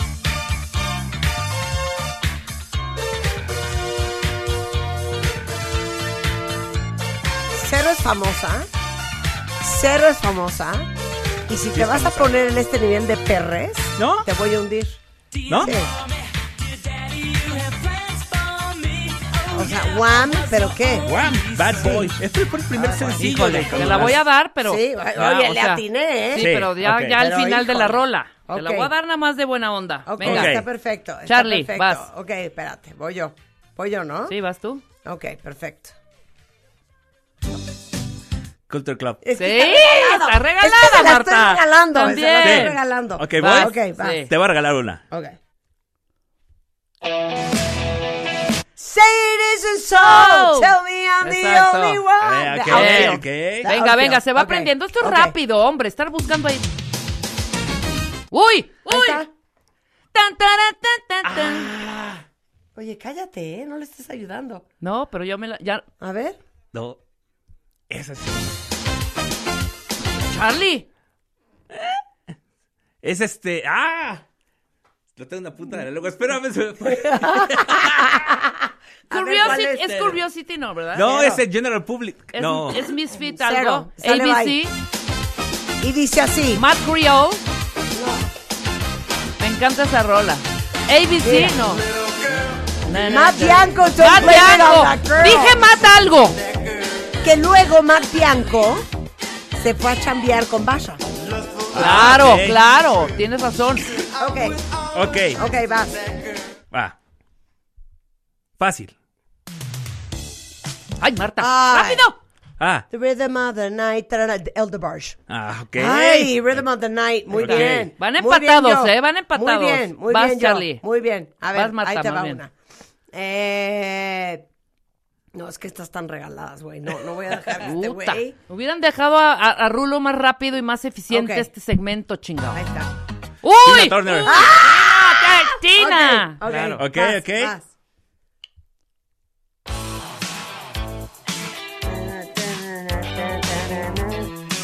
Eh, ay, Dios mío. Cinco, Espérate, no es. cuatro. Ay, sí. ¡No! Ya perdiste. Ya, ¿para qué dices su nombre? es Chicago. Chicago. Marta. Ok, ya, perdón. Ok. Híjole, creo que vamos a hacer de noche esta, este... Ok, ya, ya, ya. Vas. Marta, vas. Ok, voy yo. ¿Vas? Es que todas las que me están saliendo están bien regaladas, por eso. Pon tu playlist. Setentas, Ah, ochentas. Ok, ok. Venga.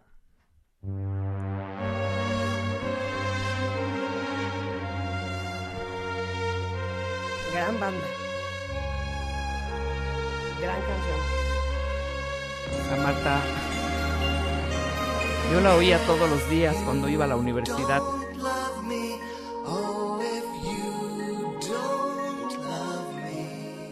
La voz, la voz, a ver. Trato de reconocerla por la voz. A ver. Prefab Sprout. You don't love me. No. Bueno, Nada. ok, vas. Vas, A Charlie. regalarte una. Sí. Earth, Wind and Fire. Sí. Muy bien. Okay, no, ya, ya, ya. Ahora las tira Rulo. O sea, se están tardando mucho. Venga. Okay. ¿Ya las tira Rulo? Sí, ya, ya, ya. Dejen celulares. Venga. Erasure.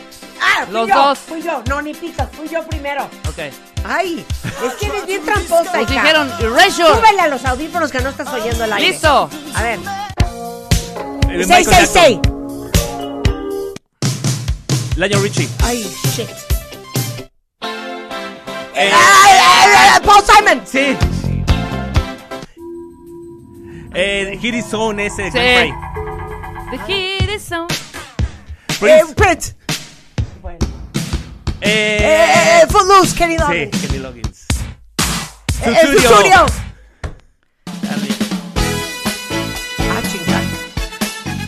Oye. Nos va a poner una de sus versiones. Es la versión 44000 del disco Recuperación. ¿Cuál es? No, no sabemos, no la queremos.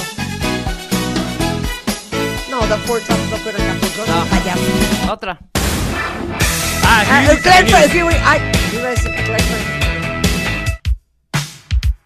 Let's hear it for the boys, Denise Sí. Williams. Let's hear it for the boys. Sí. Dun, dun. Good It's thing. good thing. Pan Young Cannibal. Eh, Eh, Puente eh, Sisters.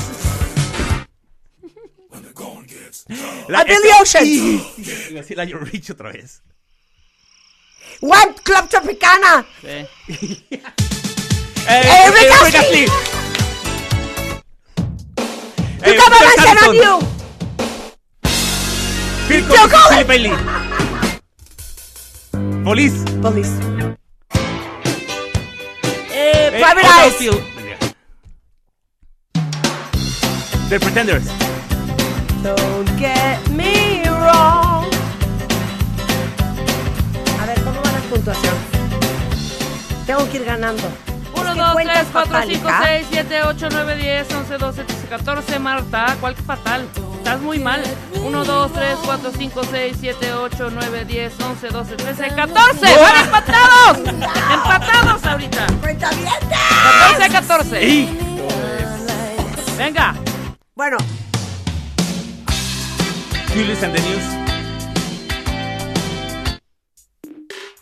eh, eh, I can I Eh, can Don hear Hartman. you now. Dan Hartman.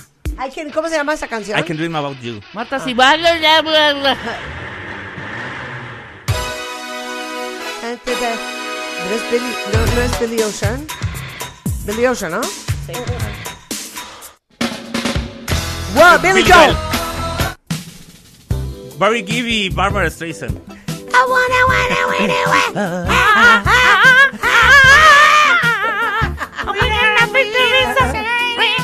Es que nadie canta mejor esta que Rebeca.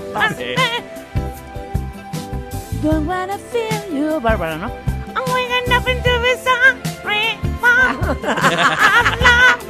Va. Mejor le salen los coros de los Gibb, por favor.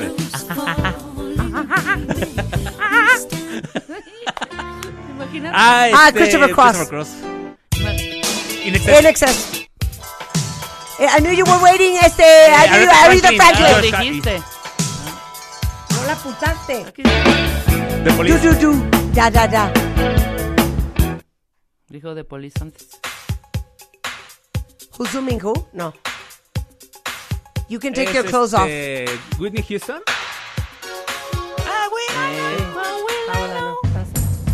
Eh, Phil, Phil Collins. Collins. Sí. Eh, Eh, Chung. Chung. Eh, Bastian. eh, Lisa Stansfield. Sí. Sí. Ay, te fuiste con. Eh, Bananarama. Ah, eh, Abracadabra. Madness. In excess. Tú no la dijiste, dijo abracadabra más rápido él. Christopher Cross.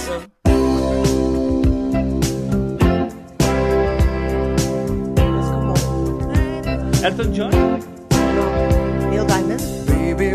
Nelson. Ah, Neil Diamond. No, este, este. No, no Willie Nelson.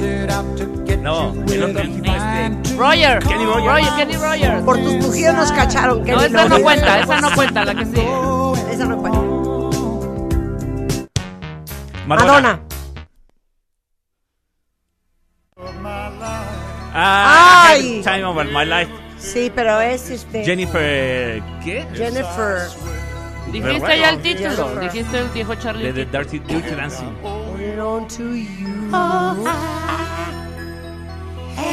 Ya la que sí. Push it, salt and pepper. The Eh, ah, ah, the. ¡Marta! Eh, que The Cure. The, the No, Depeche Mode. Depeche Mode. A ver. No, no, una más.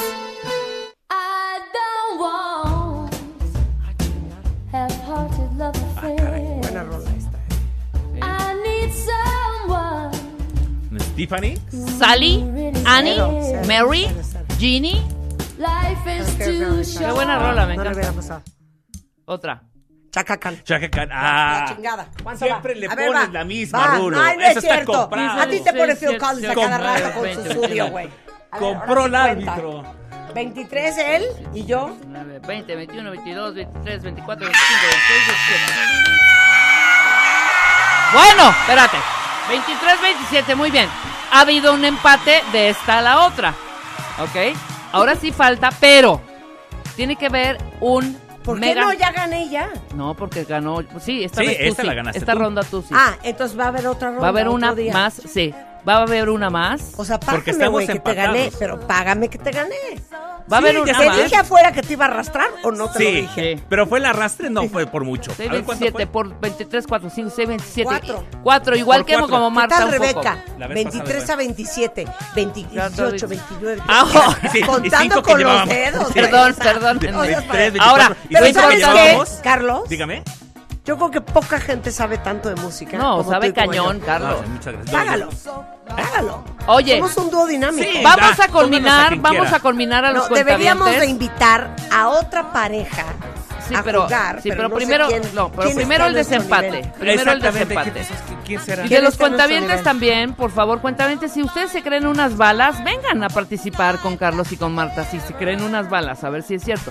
Lo que yo digo es que la siguiente, los cuentavientes digan, el perdedor, ¿qué castigo va a tener? Entonces, se lo dejamos a ustedes, cuentavientes, A ver, por le favor, voy a poner una prueba. manden sus castigos. Te digo una cosa, ya te caché. Ya me, ya, ya me, ya, Este, ya- este, este, ya caché su punto flaco. Inglaterra no te lo conoces. Porque esto es Prefab Sprout, se llama Carlton Girls. No.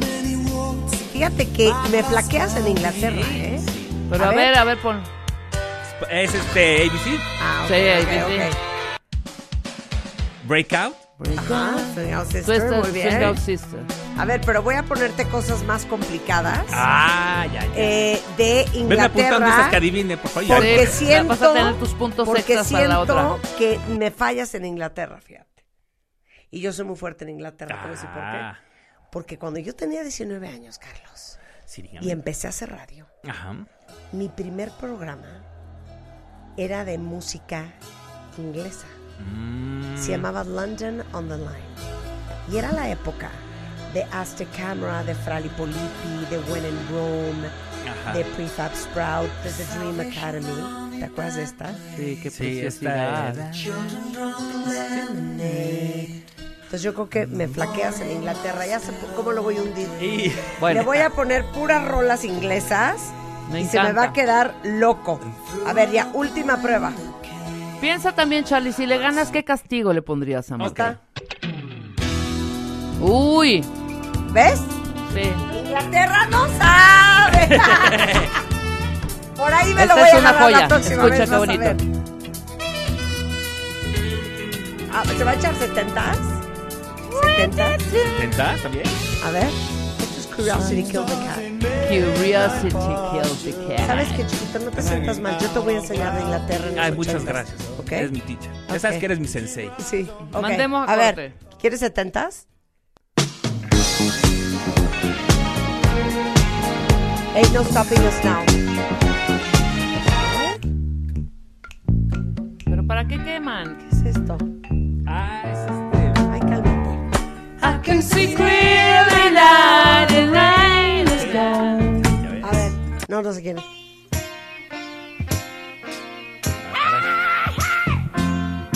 Red. The Tuffy Brothers. Brothers. Stevie Wonder. David Cassidy. Andy Gibb. Andy Gibb. ¡Uy! Eh, Donna Summer. Donna Summer, sí. Barry Gibb, no, Barry White. Barry White, Barry White.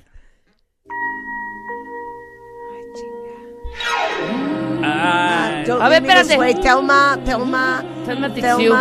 Houston. Thelma Tixiu. Houston, Sí, sí. A ver, pon, pon, pon. Love is Love in is the air. air. Pon, te- pon- unas cuatro rápidas así en español a ver si adivinamos y Charlie también y Marta también. Pero ¿De esa rápidas. época? Sí, Desde en español. Tu rock en tu idioma, el rock en tu idioma. Ah, te voy a en poner una español. canción bien A padre ver. que abrí hoy. ¿Te Timbiriche. gusta ir Timbiriche? No tengo idea. Plants. Plan. Ay. Esta es una gran canción. Él me mintió a Amanda Miguel. No. Sí, Amanda Miguel. Ah, claro.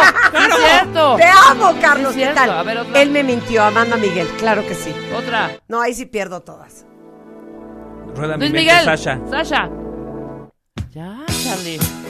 Eh, Ricky Poveri. ¿Será porque te amo? ¿Será porque te amo? Sí, estás estás enfermo.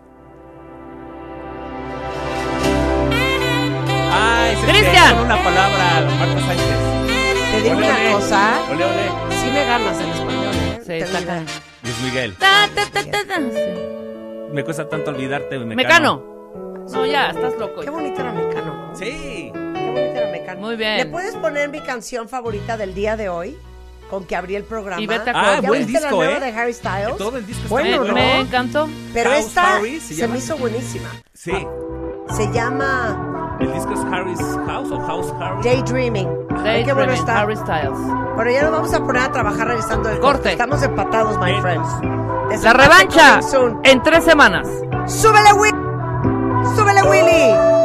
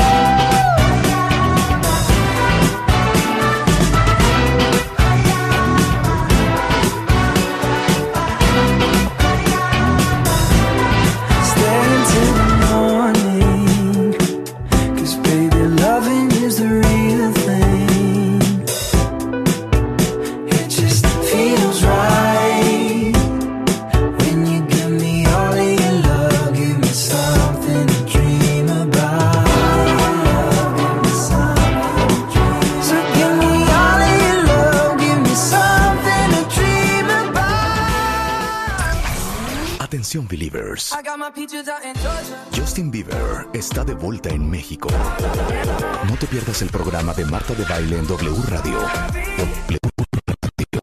Porque en cualquier momento te diremos. Porque en cualquier momento te diremos cómo ganar tus entradas para el Justice World Tour 2022. Hey, what's up? This is Justin Bieber. Solo con Marta de Baile. 12 con 7 de la mañana seguimos transmitiendo en vivo desde la cabina de W Radio. En unos momentos estará con nosotros Marta de Baile. Tuvo una urgencia en el WC. Pero ya viene caminando aquí, la veo tan contenta, tan feliz. Pero antes que nada quiero darte un super abrazo y felicitarte, mi querido Mauricio S. S. Scott, Mauricio Sánchez Scott, pastor, presidente de la Academia Nacional de la Música y Artes Cristianas. Oye, me eché todos tus videos que tienes arriba, no había caído en cuenta con eso, ¿eh? Ah, mira. Tienes muchísimos. Ahí estamos, ahí ¿Pero de estamos qué hablas en los compartiendo. videos? De tus videos. De la Biblia, comparto cosas de la Ah, Biblia, comparto cosas de viajes que tienen que ver con eh, la fe cristiana, eh, datos históricos, Biblia, ciencia, historia. Qué bonito. A ver, ¿cómo se llama el canal de YouTube? Mauricio S. Scott. es- es- es Mauricio nombre. S. Scott. Mauricio Pero no sabes S. qué Scott. bonito. Me metí en un viajezote. gracias. Y eres un gran, gran, O sea, gran chal- charlador. Ay, Sí. miren quién lo dice. Eres un gran explicador. Eres uno. un gran explicador. Necesito música de misterio. porque vamos a hablar. No, un poco sacra también. Sí, sac- sacra y de misterio. Ah, no, no, no blasfemes, Marta. O sea, yo no sé la que esté cantando. ¿Quién estaba cantando, Mauricio? Ella. Ella, ahí está. Y hace rato las escuchaba cantar Sacazonapan, además. Exacto, esa sí También, se la sabe también, muy bien. también. A ver, cántame la canción de María Magdalena Rebeca. No, es que yo me sé la de trigo limpio. ¿Cuál es esa? La de María Magdalena ya no está. Dijo, le dijera que no volverá. Yo me sé la de I'll never be María Magdalena. Yo yo me sé la de María Magdalena y ya no está. Dijo, le dijera que no volverá. O sea, ¿de quién es esa? Es de Trigo. Limpio, ¿no? Sí, trigo limpio, búscala, es preciosa, pónmela, pónmela. No, yo, yo me sé, yo me sé esta. Yo me sé esta.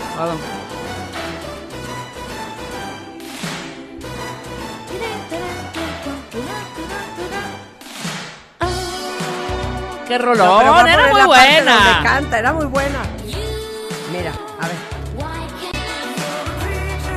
Ahí está, ahí está. Ahí va, ahí va, ahí va. I wanna be María Magdalena. A ver, ¿qué tal? María Magdalena. O sea, ¿qué habrá querido decir esta canción? Yo nunca seré María Magdalena. ¿Qué se refería? Que nunca va a ser una santa. O es que esa es la idea. Justo Sí. hoy venimos aquí a, a reivindicar la vida de María Magdalena que se le ha relacionado siempre con una mujer pecadora.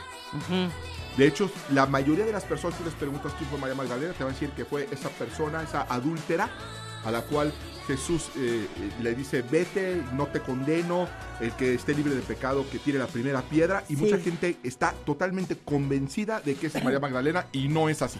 Pero ¿qué habrá querido decir Sandra con Sí, eso. I'll never be María Magdalena? ¿Qué quedará decir? ¿Qué querrá decir?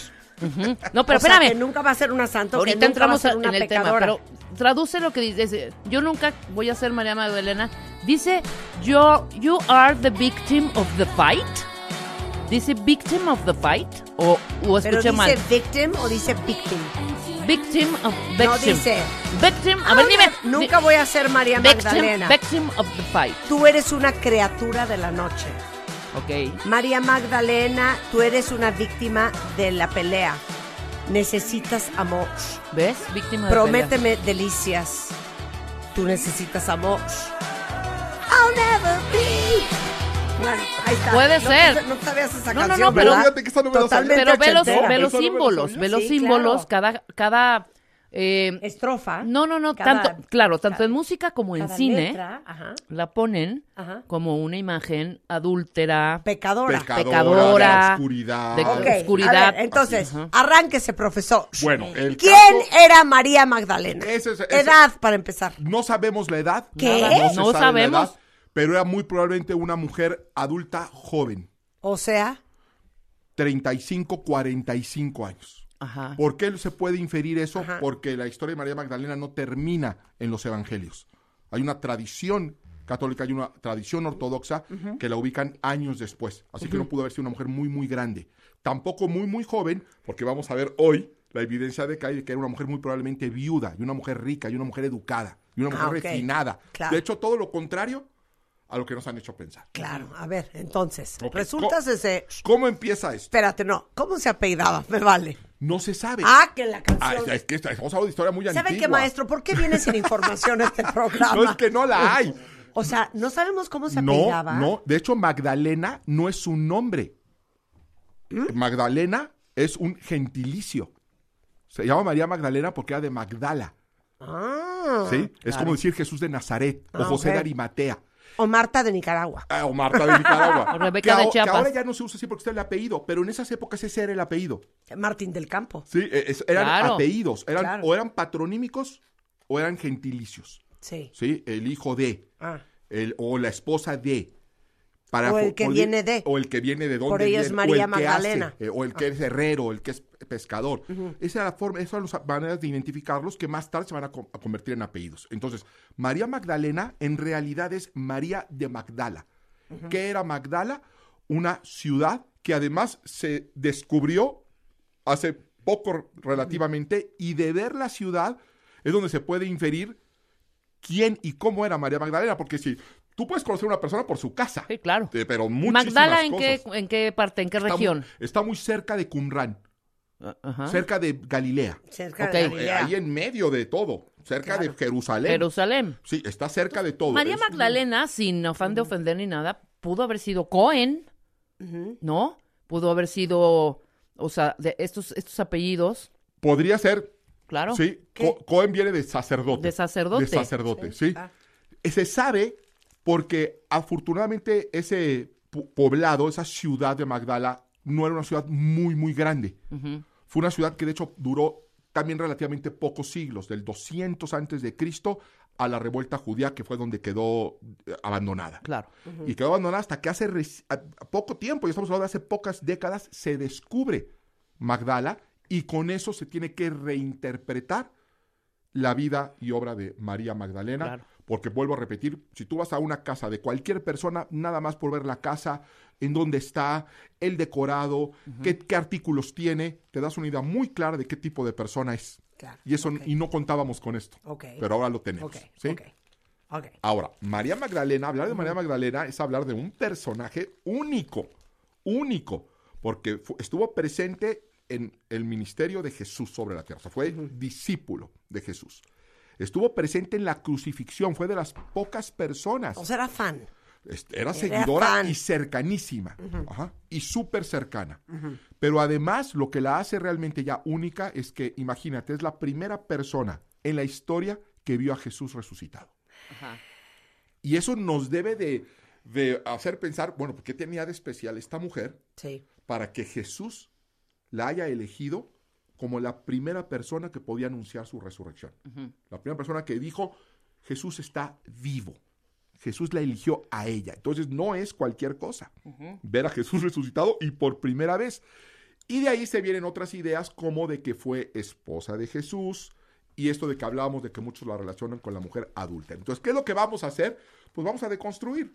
Sí, usando vamos, el, el pensamiento crítico, ¿no es cierto? Sí. Muchas veces aceptamos cosas por fe, porque así nos la enseñaron, porque es la tradición, pero la verdad es que hay cosas en las tradiciones que no están, eh, eh, no son correctas, se equivocaron. Eh, la misma escritura nos dice en Marcos 12:30 que debemos de amar a Dios con toda nuestra fuerza, con toda nuestra alma, y dice también con todo nuestro corazón y con toda nuestra mente. Entonces, la fe no está peleada con la razón, con checar, con investigar, con preguntar, ¿no es cierto? Ok. Y bueno, pues vamos a ver qué nos dice la evidencia. Vamos a la evidencia. Y empezamos por la Biblia, que en Lucas 8.2 nos dice que algunas mujeres que habían sanadas de espíritus malos y de enfermedades, y menciona a María, que se llamaba Magdalena, de la que habían salido siete demonios. Entonces, ¿qué sabemos por el texto bíblico? Estaba poseída. Que ahí te va, sí. La Biblia dice claramente que fue liberada por Jesús de siete demonios. Hay, en realidad puede haber dos lecturas de esto. ¿eh? La primera es que estaba profundamente poseída Ajá. y que Jesús la liberó y que de ahí ella toma la decisión de, Jesús- de seguir a Jesús hasta el fin de sus días. Cosa que sucedió. O que entendamos que los demonios Para la era, época, claro. era celosa, O- envidiosa, o- o- o- coda, ¿o no? a- a- Esos todo lo malo que te pasaba en la antigüedad Ajá. era atribuido directamente a los demonios. ¿Sí? Y aunque nosotros, como creyentes, sabemos que existen las posesiones demoníacas, también sabemos que hay enfermedades que no son el demonio. Puede haber un ataque epiléptico que en esa, en esa época era, Era el un demonio. demonio, Y claro. No, puede ser un ataque epiléptico. Entonces, aquí lo, lo- lo interesante es que menciona siete demonios. Entonces, la pregunta es, ¿los contaron? Eh, ¿Quién los contó? ¿Salieron uno por uno? A lo mejor tenía A, depresión, B, ansiedad, Claro. eh, eh, Esa C, es otra lectura. bipolaridad, Sí. eh, era coda, No, puede. envidiosa. Una mujer, como el número Y ahí 7 es el siete número de la plenitud o de que algo está completo, una lectura es estaba completamente triste o completamente deprimida, Sí, completamente atrapada. Esa puede ser otra lectura. claro. Y que al conocer a Jesús, Jesús la liberó de esa depresión, de esa tristeza profunda, que muy probablemente, hay demasiada evidencia, es que había enviudado. Ah, ah, claro, a eso iba. Pues igual y porque había enviudado, Claro, estaba triste. estaba deprimidísima. Estaba muy triste porque además Claro. en esa época enviudar eh, traía implicaciones que no lo trae en esta época en viuda. O sea. Se dependía de un hombre, un hombre te protegía, sin, sin un, varón eras prácticamente eh, muy poco Un valor social, claro. ¿me explico? Claro. Entonces, muy pro- otra lectura muy probable es que era una mujer muy triste y que Jesús la liberó de esa tristeza y entonces ella lo empieza a seguir, cosa Ajá. que nos marca también que era viuda, porque siendo casada, pues quién le va a dar permiso a su mujer de decir, oye, me voy con el nazareno, sí, vete con los y con los doce, y ahí nos vemos en tres años que, Claro. que, que regreses. Entonces eso no es consistente con una mujer casada, ¿sí? Claro. Eh, también sabemos que debió de haber tenido recursos, porque la misma escritura marca que María Magdalena, junto con otras mujeres, y muchas de ellas influyentes, se menciona la esposa del administrador de Herodes, que era amiga de María Magdalena, sostenían financieramente el ministerio de Jesús. Eso lo dice la Biblia claramente. Claro. O sea, patrocinaba a Jesús. Claro. Ellos tenían que comer, tenían que hospedarse, tenían que hacer muchas cosas. Y ella los patrocinaba. Claro, lo dice la Biblia con absoluta claridad. Ahorita lo leemos, el texto bíblico para que no haya duda. Y entonces, claro, ¿de dónde había sacado dinero? ¿De dónde había sacado dinero? Pues eso era un misterio hasta que se descubre Magdala. Y nos damos cuenta que es un asentamiento próspero. Ahí está lleno de, de- de- de- pescadores, de al- aldeas de pescadores. La mayoría de, las, la, la actividad económica principal era la pesca, pero no es el caso de Magdala. Magdala se dedicaba a las telas. Ok. Era una, era una aldea tintorera. No de planchar ni de Sí, coser, sino de teñir telas, cosa que era algo muy bien pagado. Sí, pues a lo mejor era dueña de varios textiles. la realeza era la, ¿No? que se- la que teñía de púrpura sus capas, su ropa. Entonces era, un, era algo muy bien pagado. Y este asentamiento es un asentamiento tintorero. Tenía su propia sinagoga. Usted puede visitar Magdala, ¿eh? Se puede visitar Magdala. Y los mosaicos son be- bellísimos, ornamentados, de materiales carísimos. Imagínate una aldea que tenga su propia sinagoga. Y parece ser que tenía dos. Acaban de descubrir otra cosa que parece que es otra sinagoga. Y las sinagogas se mantenían de la cooperación de los aldeanos. Sí, Entonces, sí, cuando sí. tú ves una sinagoga en una aldea pequeña y una sinagoga elegante, suntuosa, con eh, acabados de lujo, es evidente que era una aldea con gente de dinero. Y si María era la de Magdala y venía de ahí, forzosamente Seguro una era persona con rica. Hijo, es que tengo que abrir un corchete. Más de lo que le dejó el marido. Otra vez, es que ya sé que lo has explicado, pero no sé por qué se me olvida. ¿Qué? Había una sinagoga. Había varias sinagogas. Ok. ¿Por qué si Jesús era judío, los judíos no creen a Jesús como, no creen en Jesús como creemos los católicos? Bueno, cuando vemos Como el Mesías. la, eh, la- cuando vemos la escritura, vemos que ahí mismo se nos dice por qué no creen en, en Jesús. ¿sí? Jesús no empataba con la interpretación que ellos tenían del Mesías. Para ellos el Mesías era y sigue siendo alguien que va a liberar a la nación de Israel de Sí. sus enemigos. Sí, Aún no llega. ¿sí? Jesús llegó a liberar, pero al mundo. Y él mismo aclaró una y otra vez, es que mi reino no es de este mundo. Entonces, mientras ellos esperaban un libertador político, Sí, Exacto. ¿sí?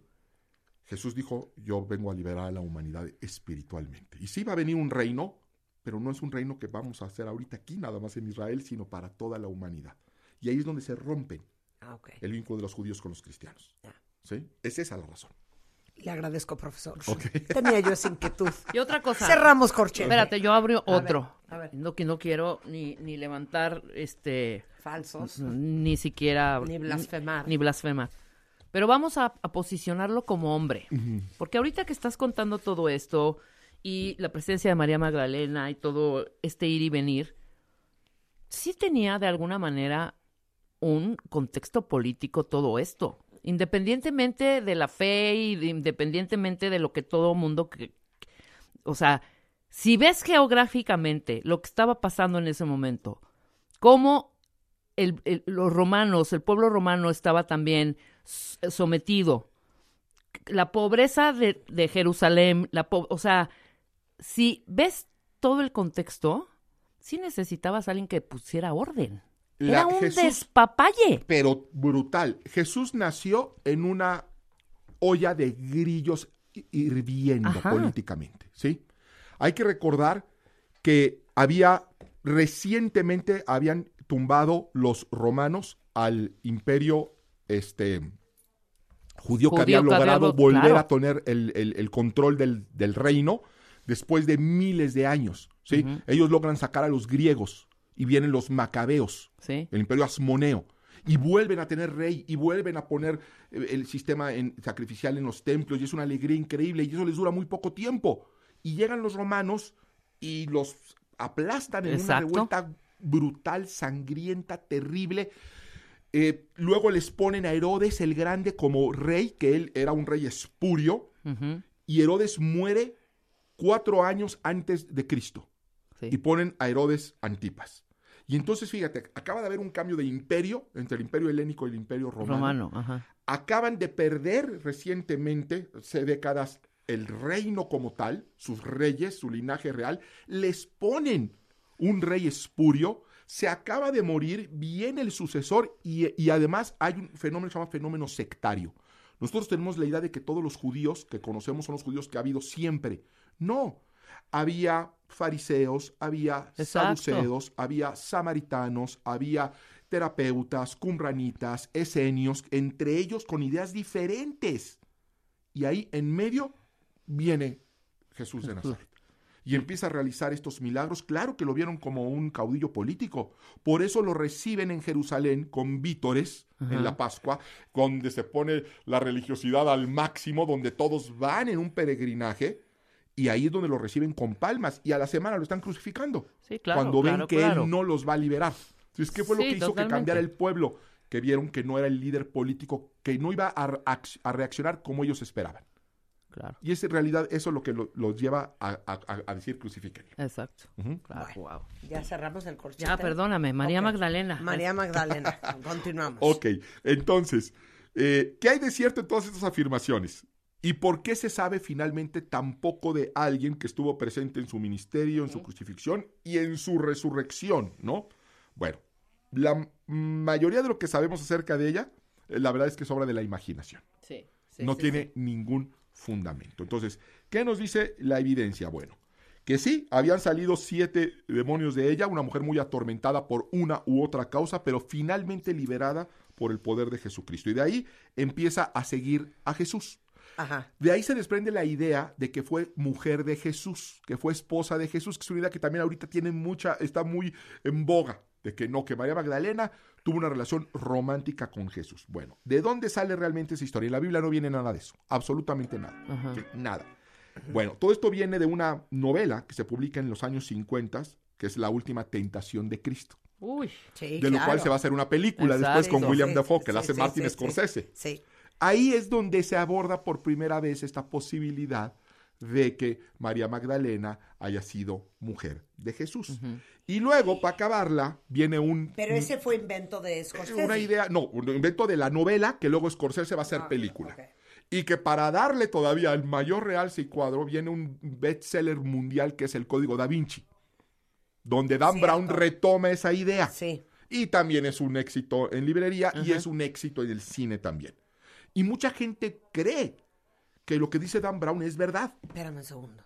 Tengo que abrir otro corchete. o sea, ¿Cristo era virgen? Seguramente sí, claro. Por supuesto. Sí, Sí. Era hombre. Con todo lo que implica ser hombre, pero murió virgen. Porque su misión no era venir a eso. Esa no era su misión. Su misión era venir a morir por nuestros pecados. Cierro una ¿Sí? otra duda que tenía. bueno, entonces de ahí sale todo el cuento de que María Magdalena era De ahí sale esa la idea. mujer de No Cristo. lo vas a ver en la Biblia, lo vas a ver en La última tentación de Cristo, lo vas a ver en la novela de Dan Brown, lo vas a ver en las películas, lo vas a ver en los blogs, lo vas a ver en YouTube. ¿Y era o no era? Pero no hay evidencia. No, no hay ninguna evidencia. No hay Ninguna evidencia. evidencia. Ok, para ahí. Vamos a hacer una pausa y regresamos. Nos está contando toda la historia de María Magdalena, el pastor Mauricio Sánchez Joto, un gran pastor cristiano en México. Hacemos una pausa y regresamos. Escuchas a Marta de Baile por W Radio 96.9. Hacemos una pausa. Estamos de regreso en W Radio, son las 12.36 de la tarde y está con nosotros el pastor Mauricio Sánchez Scott. Nos está contando toda la obra, vida y milagro de María Magdalena. Entonces nos quedamos en que Nos quedamos en... se decía que era la mujer de Jesús Así es. y no hay No hay tal ninguna prueba. evidencia que lo, que lo respalde, ninguna Bien, absolutamente. bien, Sí, bien, Ahora. ¿de dónde viene la historia de que fue una mujer pecadora, esta mujer llena de vicios, esa mujer de la canción, de, la- de las tinieblas, de la oscuridad, Sí, que sí, Jesús la sacó de un pozo espeluznante, Sí, ¿no? Sí, bueno, pues eso se debe a un discurso del Papa Gregorio Magno en el año 591. Ajá. O sea, un papa se le ocurre hacer en una ocasión un discurso y voy a leer textualmente lo que dijo. A ver. Aquella a quien el evangelista Lucas llama la mujer pecadora es la María de la cual son expulsados los siete demonios. ¿Y qué significan esos siete demonios? Sino todos los vicios. ¿Sí? O sea, Gregorio Magno es quien la hundió. Eh, sí, Sí. Él fue el que la, el que la hunde y, le, y la va a marcar Le hasta el su día de hoy. pública. Hasta el día de hoy. Bueno, el Papa Francisco la acaba de reivindicar. La acaba de reivindicar, ¿sí? Después de siglos, ¿no? Pero sigue esa idea en el colectivo, sigue esa idea. La gente sigue creyendo que es esta mujer pecadora, la que Juan Jesús rescata, y no es así. Esa fue una, una ocurrencia del Papa Gregorio Magno en el año 591. Pero además, la, la verdad es que la religión se convierte ahora sí en un patriarcado. O sea, ¿por qué eh, eh, una mujer con la presencia, con la importancia histórica de, como de María Magdalena es realmente un personaje de segundo, eh, eh, de segundo plano en, en la escuela? Porque realmente la religión se volvió machista. Claro. A partir del año segundo, Esto tercero. era un absoluto patriarcado. Pero a- ese sí y es, ese sí es un absoluto, hombres. pero la historia la han contado de hombres. Sí. Las mujeres no, no podían ya tener ningún papel. Una mujer no puede ser arzobispo, una mujer no puede ser papa, una mujer no puede ser eh, cardenal, ¿sí? Y eso, ¿por qué fue? Por ese machismo que surge en esa época. Y entonces relegan de una forma intencional a María Magdalena y esto se agudiza porque podemos ver todavía eh, que en el siglo II, a pesar de esta visión jerárquica patriarcal, había una eh, parte considerable de la iglesia cristiana donde se hallaban dirigidas por mujeres. Claro. Ahora, Esto se sigue viendo en la ortodoxa griega, eh, por cierto. sí. ¿Por qué hay, hay mujeres eh, pastoras en el cristianismo? Sí, en el cristianismo hay mujeres pastoras. Sí, pues tu, tu- una de tus hermanas, bueno, tu hermana Denise no tiene una iglesia de una pastora. Ah, sí, sí. Claro. ¿Sabes qué, Rebeca? Tienes un punto. Y sigue habiendo mucha discusión todavía ahorita, aún en la iglesia cristiana, si la mujer puede o no pastorear. Es otro tema. Claro, Pero claro, se sigue claro. discutiendo ese tipo de cosas. Ok, siguiente pregunta. Dices que no solamente era rica, por eh, que seguramente era dueña de textileras. Pero eh, educada. ¿Qué significaba ser una mujer educada en esa época? Una mujer que sabía leer, una mujer que sabía escribir, una mujer que hablaba griego, una mujer que hablaba hebreo, una mujer educada, realmente educada, ¿no? Una mujer moderna. O sea, realmente María Magdalena Claro. es, estaba adelantada a su época. Y eso lo muestra también el hecho de que haya seguido a Jesús. Porque eso tampoco era común. Una mujer acomodada, una mujer viuda, si te dejan dinero, te quedas en tu casita. Sí, claro. Y esta era una mujer con los tamaños y el ímpetu de seguir a Jesús, sostener su ministerio, estar con Jesús en la cruz, estar con Jesús en la tumba y luego estarse reuniendo con personajes muy influyentes. O sea, estamos viendo aquí en la misma escritura, en Lucas este, 8 del 1 al 3, Ajá. que no solamente apoyaba a- con Jesús con sus recursos, sino que era eh, amiga de la mujer de Chuza, Juana, que era el administrador de Herodes. O sea, estamos hablando de la alta sociedad. O sea, imagínate ser O sea, María Magdalena no era ninguna pelada. no Claro era que no, exactamente era una- una mujer de pelada, bien, una mujer claro. importantísima, importantísima. No, y además Jesús, me imagino, por como lo describen, bueno, eh, alguna vez lo platicaste tú, la altura, el, el, el- la- el- el físico, eh, que hacía mucho ejercicio, caminaba pues todos los días desde las seis por el campo de los olivos, el cerro de los olivos, o no sé. Haber sido un bien parecido hombre, Pues al menos un- un inteligente. hombre con un- imagínate la personalidad, imagínate Claro. la fortaleza física, ¿no es cierto? Y además, el, esto de predicar el verbo, Y además, ¿no? ima- sí, no, Te enamoras inmediatamente. Y esta mujer, además de educada, además de influyente, además de, de- de acomodada, además discipulada también Claro, por Jesús. ¿sí? además. Ahora, una cosa curiosísima. ¿Se han preguntado alguna vez por qué tiene que ver la Pascua con los huevos de Pascua? ¿Por qué dan huevos de Pascua? ¿Qué tienen que ver los huevos de Pascua? Ay, nunca nos Cuéntalo. has contado esa. Esa Bueno, pues buena. tiene, porque nunca habíamos hablado de María Magdalena. Sí. Tiene todo que ver con María Magdalena. ¿sí? La tradición dice que años después de los sucesos bíblicos, María Magdalena se reúne con el emperador para predicarle acerca de que Jesús había resucitado, estaba desayunando con él. Otra tradición es que estaba cenando. A, a- a final de cuentas, estaba comiendo con el emperador. No cualquiera Claro, se sienta a la mesa con el emperador. Y en un momento, y, y cuando le está diciendo es que Jesús resucitó, el emperador le dice, es más fácil que ese huevo que estás comiendo se convierta, se haga de color rojo a creer tu historia. Y dice la tradición que en ese momento el huevo se convierte, de- cambia de color. ¿Eh? Y de ahí viene la Los tradición de los de huevos de Pascua. O sea, tienen todo que ver con María Magdalena. Ahora sí que fun fact. sí, está buenísimo, ¿no es cierto? Fun fact. Y de hecho, todavía en la, en la ortodoxa eh, rusa, en, en Pascua se regalan huevos rojos. Dices, bueno, ¿eso qué tiene que ver? Pues tiene que ver con una tradición que ubica nuevamente a María Magdalena en una posición muy diferente a la que nos han querido hacer creer. ¿Sí? Entonces la historia, la arqueología, todo nos marca lo que, acaba- lo que estamos estableciendo, que era una mujer muy diferente a la que nos han enseñado. Y además existen libros apócrifos, que son libros que no son parte del canon, o sea, no son parte de la palabra inspirada de Dios, pero fueron escritos que nos muestran contextos, que nos muestran la forma de pensar, lo que se decía en esa época, finalmente no terminaron siendo parte de la Biblia, pero son libros con valor histórico y cultural, aunque no sean canónicos. Sí. Y ahí se habla más de María Magdalena y se habla como una líder de, de- de- de un grupo, de una iglesia en el primer siglo. Se habla, por ejemplo, que los apóstoles le preguntaban cosas secretas que solamente ella sabía, que solamente Jesús a ella le había enseñado. Se leen estos fragmentos de libros apócrifos a María Magdalena dando consuelo y esperanza a los mismos discípulos cuando dicen, ¿y ahora qué vamos a hacer? ¿Y ahora para dónde nos vamos a mover? Y María Magdalena surge y dice, no tengan miedo, recuerden que el maestro dijo esto. Entonces es otra imagen totalmente distinta. Claro. Sí, sí, sí. Ok. Y finalmente, entonces- como, com- como comenté, el Papa Francisco desde el 2016 reivindicó la imagen de María Magdalena ante la Iglesia Católica, ¿no? Y ya, ya, ya es santa y eh, pues vemos ya que la prostituta se alza desde entonces como apóstola apostolorum, que significa la apóstol de los apóstoles Espérame, ¿en qué momento prostituta? En el momento en el que el Papa Gregorio la relaciona con la mujer adúltera. Sí, cuando le dice tiene siete Sí, vicios. con la mujer adúltera y que no, no siete vicios, que representan todos, Todos los vicios. de la humanidad. Claro, todos los vicios de la humanidad. Era todo, era prostituta, drogadicta, ladrona, mentirosa, o sea, era todo. Y de ahí se agudiza con este patriarcado del que hablábamos, ¿no? Que se vio eh, en una parte muy, muy clara en la, en la religión, al grado de que, pues, había opiniones, por ejemplo, de no, que... pero es que una cosa es que digan que eres una viciosa y otra cosa es que digan que eres una prostituta. Es que, o es sea, que- no, es es que- te pasas en buena onda, degradando. Le No, estás yo no, faltando el respeto a María Al Magdalena. hemos venido aquí a reivindicar el nombre de María Magdalena, ¿sí?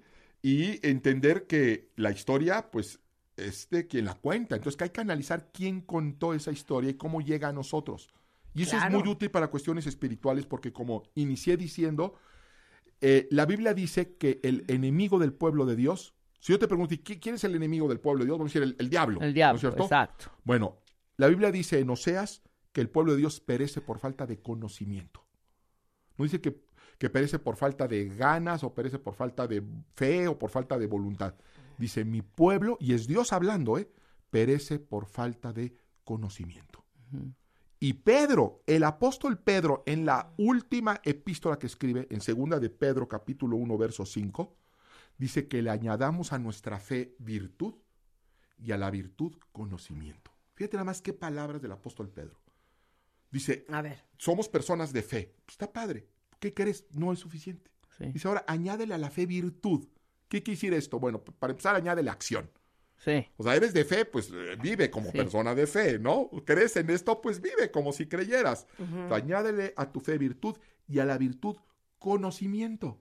Sí. ¿sí? Tenemos que conocer.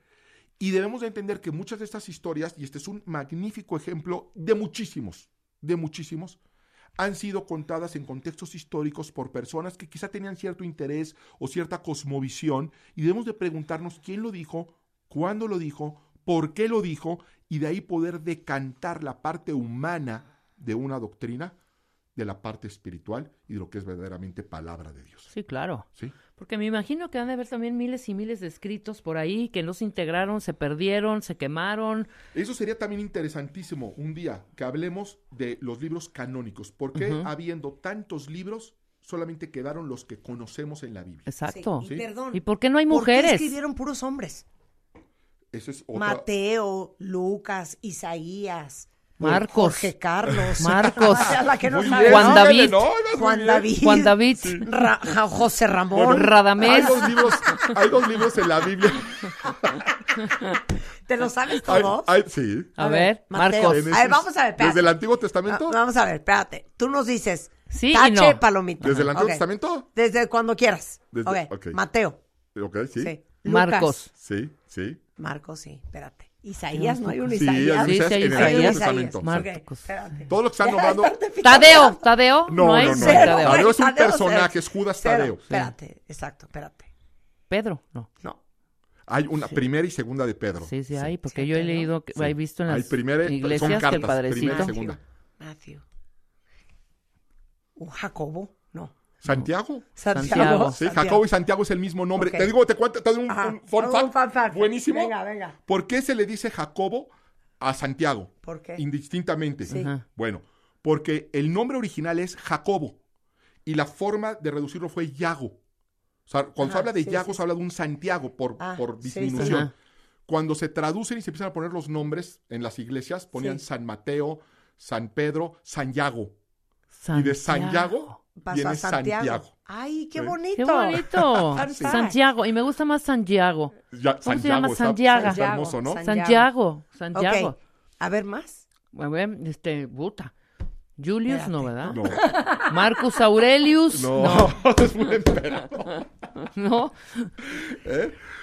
Claudio. Los voy a invitar a una César. clase de Biblia, ¿eh? Es que No, es- estamos nos, muy que- mal. nos quedamos Yo, en yo cuatro. acepto, yo nunca he leído la Biblia. ¿Has Debes leído la Biblia? leer. Yo así le he ojeado. Ay, yo Bueno. soy payasa. Ojeado. Yo también, una vez que me regalaron una para ver si estaba bonita. No, yo la he ojeado, pero así leer Yo cada versículo y cada... No. que Dicen que es el mejor Biblia, libro, hay que leer la Biblia. la escritura. Eh, Sí. eh, O sea, ¿en cuánto te echas la Biblia?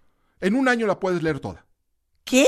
En un año puedes leer toda la Biblia. Pues sí, Marta. Aunque ¿qué yo lea una hora diario. Aunque leas menos de una hora diaria. Con 18 minutos ok, diarios, si leo tres horas diarias. la termina, o sea, es la matemática, pero si tú lees 18 minutos diario, lees la Biblia en un año. ¿Cuántos es más, yo te son? mando el programa, te voy a mandar el programa para que tú lo sigas y, y, y- y en tu Me día a da mucha leas. pena decirlo, pero no sé si me siento competente de leer la Biblia. Te voy a decir por qué. Si a la misa católica no entiendo lo que está diciendo el padre en el sermón, ¿qué voy a entender la Biblia? Hay unas que están La a mejor escritas, sí la vas a entender. La vas a entender. De pronto, sí, obviamente. Y eso es lo A padre. ver, dame un pasaje de la Biblia y tú me lo traduces. Eh, yo Según creo tú que vas a entender, según dale, esa pero traducción es la interpretación No, que cada quien le da. No, no, uno complicado porque ella dice que entiende todo. No, pues A a, interpretar. A ver, No, pues el que dice, por ejemplo, que el que es más fácil que un camello pase por el ojo de una aguja a que un rico entre al reino de los cielos. Ujú. Eso enseñó Jesús. ¿Cómo lo interpretaría? pues pareces AMLO, que no seas payaso. Eso parece, pero no es así. Eso parece, pero no es así. A ver, Fíjate. ¿qué significa Rebeca? Significa que Ajá. nunca veas la paja en el, en el ojo ajeno, sino la pajilla en, en tu ojo, quítate la paja y besa, luego pones tus barbas a remojar, por ¿En qué, ¿En qué idioma estuvo escrito originalmente la Biblia? Depende, ¿el Antiguo Testamento o el Nuevo Testamento? ¿El antiguo? En hebreo y en arameo. Ok, y en- claro. ¿Sabes que Marta es arameo? Arameo. Y me da mucha pena decirles. Pero en arameo, Marta significa la amante. Wow. De Dios. Ay, se- ay, eso ya no se especificó. Sí. Sí, porque todas tenían ese significado oní- Sí, claro. onírico, pero ¿Marta no era una el mujer bien. de la Biblia? Eh, Sí, claro. ¿No hay la una Marta, era Marta? una de las hermanas de Lázaro, el que Jesús levanta. De. Lazarus, exacto. Sí. Rebeca es hebreo, Es por la Marta ejemplo. más famosa que hay en la Biblia. Ujú. Rebeca. fue la Hermana de Lázaro. Sí. ¿Y Rebeca quién fue? Esposa de Isaac. Pero era la que era prostituta. No, no, no, no, no. Pero yo sí era pudiente. ¿Eh? Claro, tú eres la de. Lázaro que yo mandé y le dije, Ah, ¿verdad? Jesús, tiene un problema esta señorita, esta muchachita, que anda descalza aquí por todo Jerusalén. Pero- se llama Marta, no trae calzón, no trae, no trae chanclas. Y Lázaro, Lázaro está muy enfermo. Anda y ve a Jesús. Y que ande y ve a Jesús. Entonces llega Lázaro, a- claro. Y ahí yo me acuerdo. Claro, fue así. Sí, fue así. De ahí porque yo llego y hasta me dijiste, gracias, señora. Yo me acuerdo. Me acuerdo perfecto. Dije, no me tienes nada que agradecer. Yo soy íntima de aquí de Chucho. Órale, Chuy. Y ya. Seguro que no hay mujer más Hombre, por supuesto que me acuerdo. Pero fíjense, ahí Pero les va. Rebeca, ¿quién era otra vez? Esposa de Jacob. Claro. Era pues yo pudiente. De Isaac, perdón, Pero de te Isaac, voy a decir el una hijo de cosa. Abraham. Te yo voy a decir una cosa. eres hermana Lázaro. Te voy a decir por qué te permitieron casarte con Isaac. ¿Por qué? A pesar de que te habías dado a Jerusalén entero, ¿eh? Porque Isaac era sordo y era mudo. No, perdóname. Y era ciego. Perdón. Entonces dijeron, nadie se va a querer casar con él, pues agarren esta prostituta, tráigansela para acá. Pero ¿qué hacemos si es una prostituta y es una mujer de la calle? Y dijeron, no importa, vamos a rebautizarla porque originalmente te llamabas Eufrosina. Bueno, Y te ahora, ahí. Rebeca Estás confundiendo. Y te, Tengo- y te amañaron Yo ya venía de cierto linaje. Les voy a dar, les- hay algo que tienen que saber, hay una historia que tienen que conocer. Ha- ha- Hablabas hace un momento de por qué hay mujeres que no escribieron en la Biblia. Hay dos libros dedicados a mujeres, Ajá. ¿sí? Pero hay una historia de una mujer, de una mujer eh, de, de Jericó. Conocemos la historia de los muros de Jericó cuando entra Josué Sí, claro. y esta mujer esconde a los espías de Israel. Sí. Y esta mujer era prostituta. Fíjense esta historia. ¿eh? Esta mujer era prostituta. Su nombre fue Raab. Rap. ¿sí? Rape. Esta mujer fue prostituta. Le dice a los, a los, al, al pueblo de Dios, yo los cu- cuido, yo los cubro, pero Sí. tengan misericordia de mi, de mi familia cuando tomen la ciudad. Sí. Finalmente caen los muros de Jericó, toman la ciudad y Raab se integra al pueblo de Dios. Van a pasar el tiempo y esta mujer va a tener un hijo. Eh, Uno de estos descendientes se llama Boz. Boz se va a casar con una mujer muy conocida también en la Biblia, que es Ruth. Ajá. Ellos van a tener luego un rey que se llama David, y del rey David va a venir Jesús. Ay, En la, des- en la ascendencia de David- Jesús hay una prostituta. venía el cumpleaños. Wow. Ah. En la ascendencia de Jesús directa. Venía una no prostituta. presentas mal si tú eres una No. prostituta. No de Yo, eh, yo, yo No me daba. Yo me daba, me daba. Es más, hasta trascendí que Alfred Hitchcock me hizo una película. No hay una película, Marta. Sí. Ah, no, sí, don Napoleón canta una. ¿Sabes qué? Hay que hacer un programa de cómo era Jesús. Porque dicen que no era como lo pintó Franco Sefirelli. No, por supuesto que no. era No, un claro dios. que no. Muy que no era así. muy diferente. Que- No. Hay que hablar de eso. Pero que sí era guapo. A ver, si ustedes quieren aprender más de historia, de religión, el pastor Mauricio Sánchez Scott es Mauricio S. Scott en YouTube. Ahí tiene un chorro de material. En Twitter, Mauricio S. Scott. Igualmente en Facebook Y en TikTok. y en TikTok. Ándale, andas ya estamos en tiktokeando. ¡Ando TikTok? tiktokeando! Ándale, pastor stick. No, muy buena Llegándole plataforma las para dar nuevas clases. generaciones. Lo Gracias a máximo Dios. el pastor. Es un Gracias, placer tenerte aquí Marta, siempre. Rebeca, ¿Cómo era gracias. Jesús? Hablemos de eso. Sí. ¿Va? Ah, Cuando me invite con mucho gusto. Va. Va. Daydreaming, Harry Styles, The Song of the Day. No se vayan mucho más el resto de la tarde en W Radio. Chapo, haz los honores. ¡Súbele, hijo!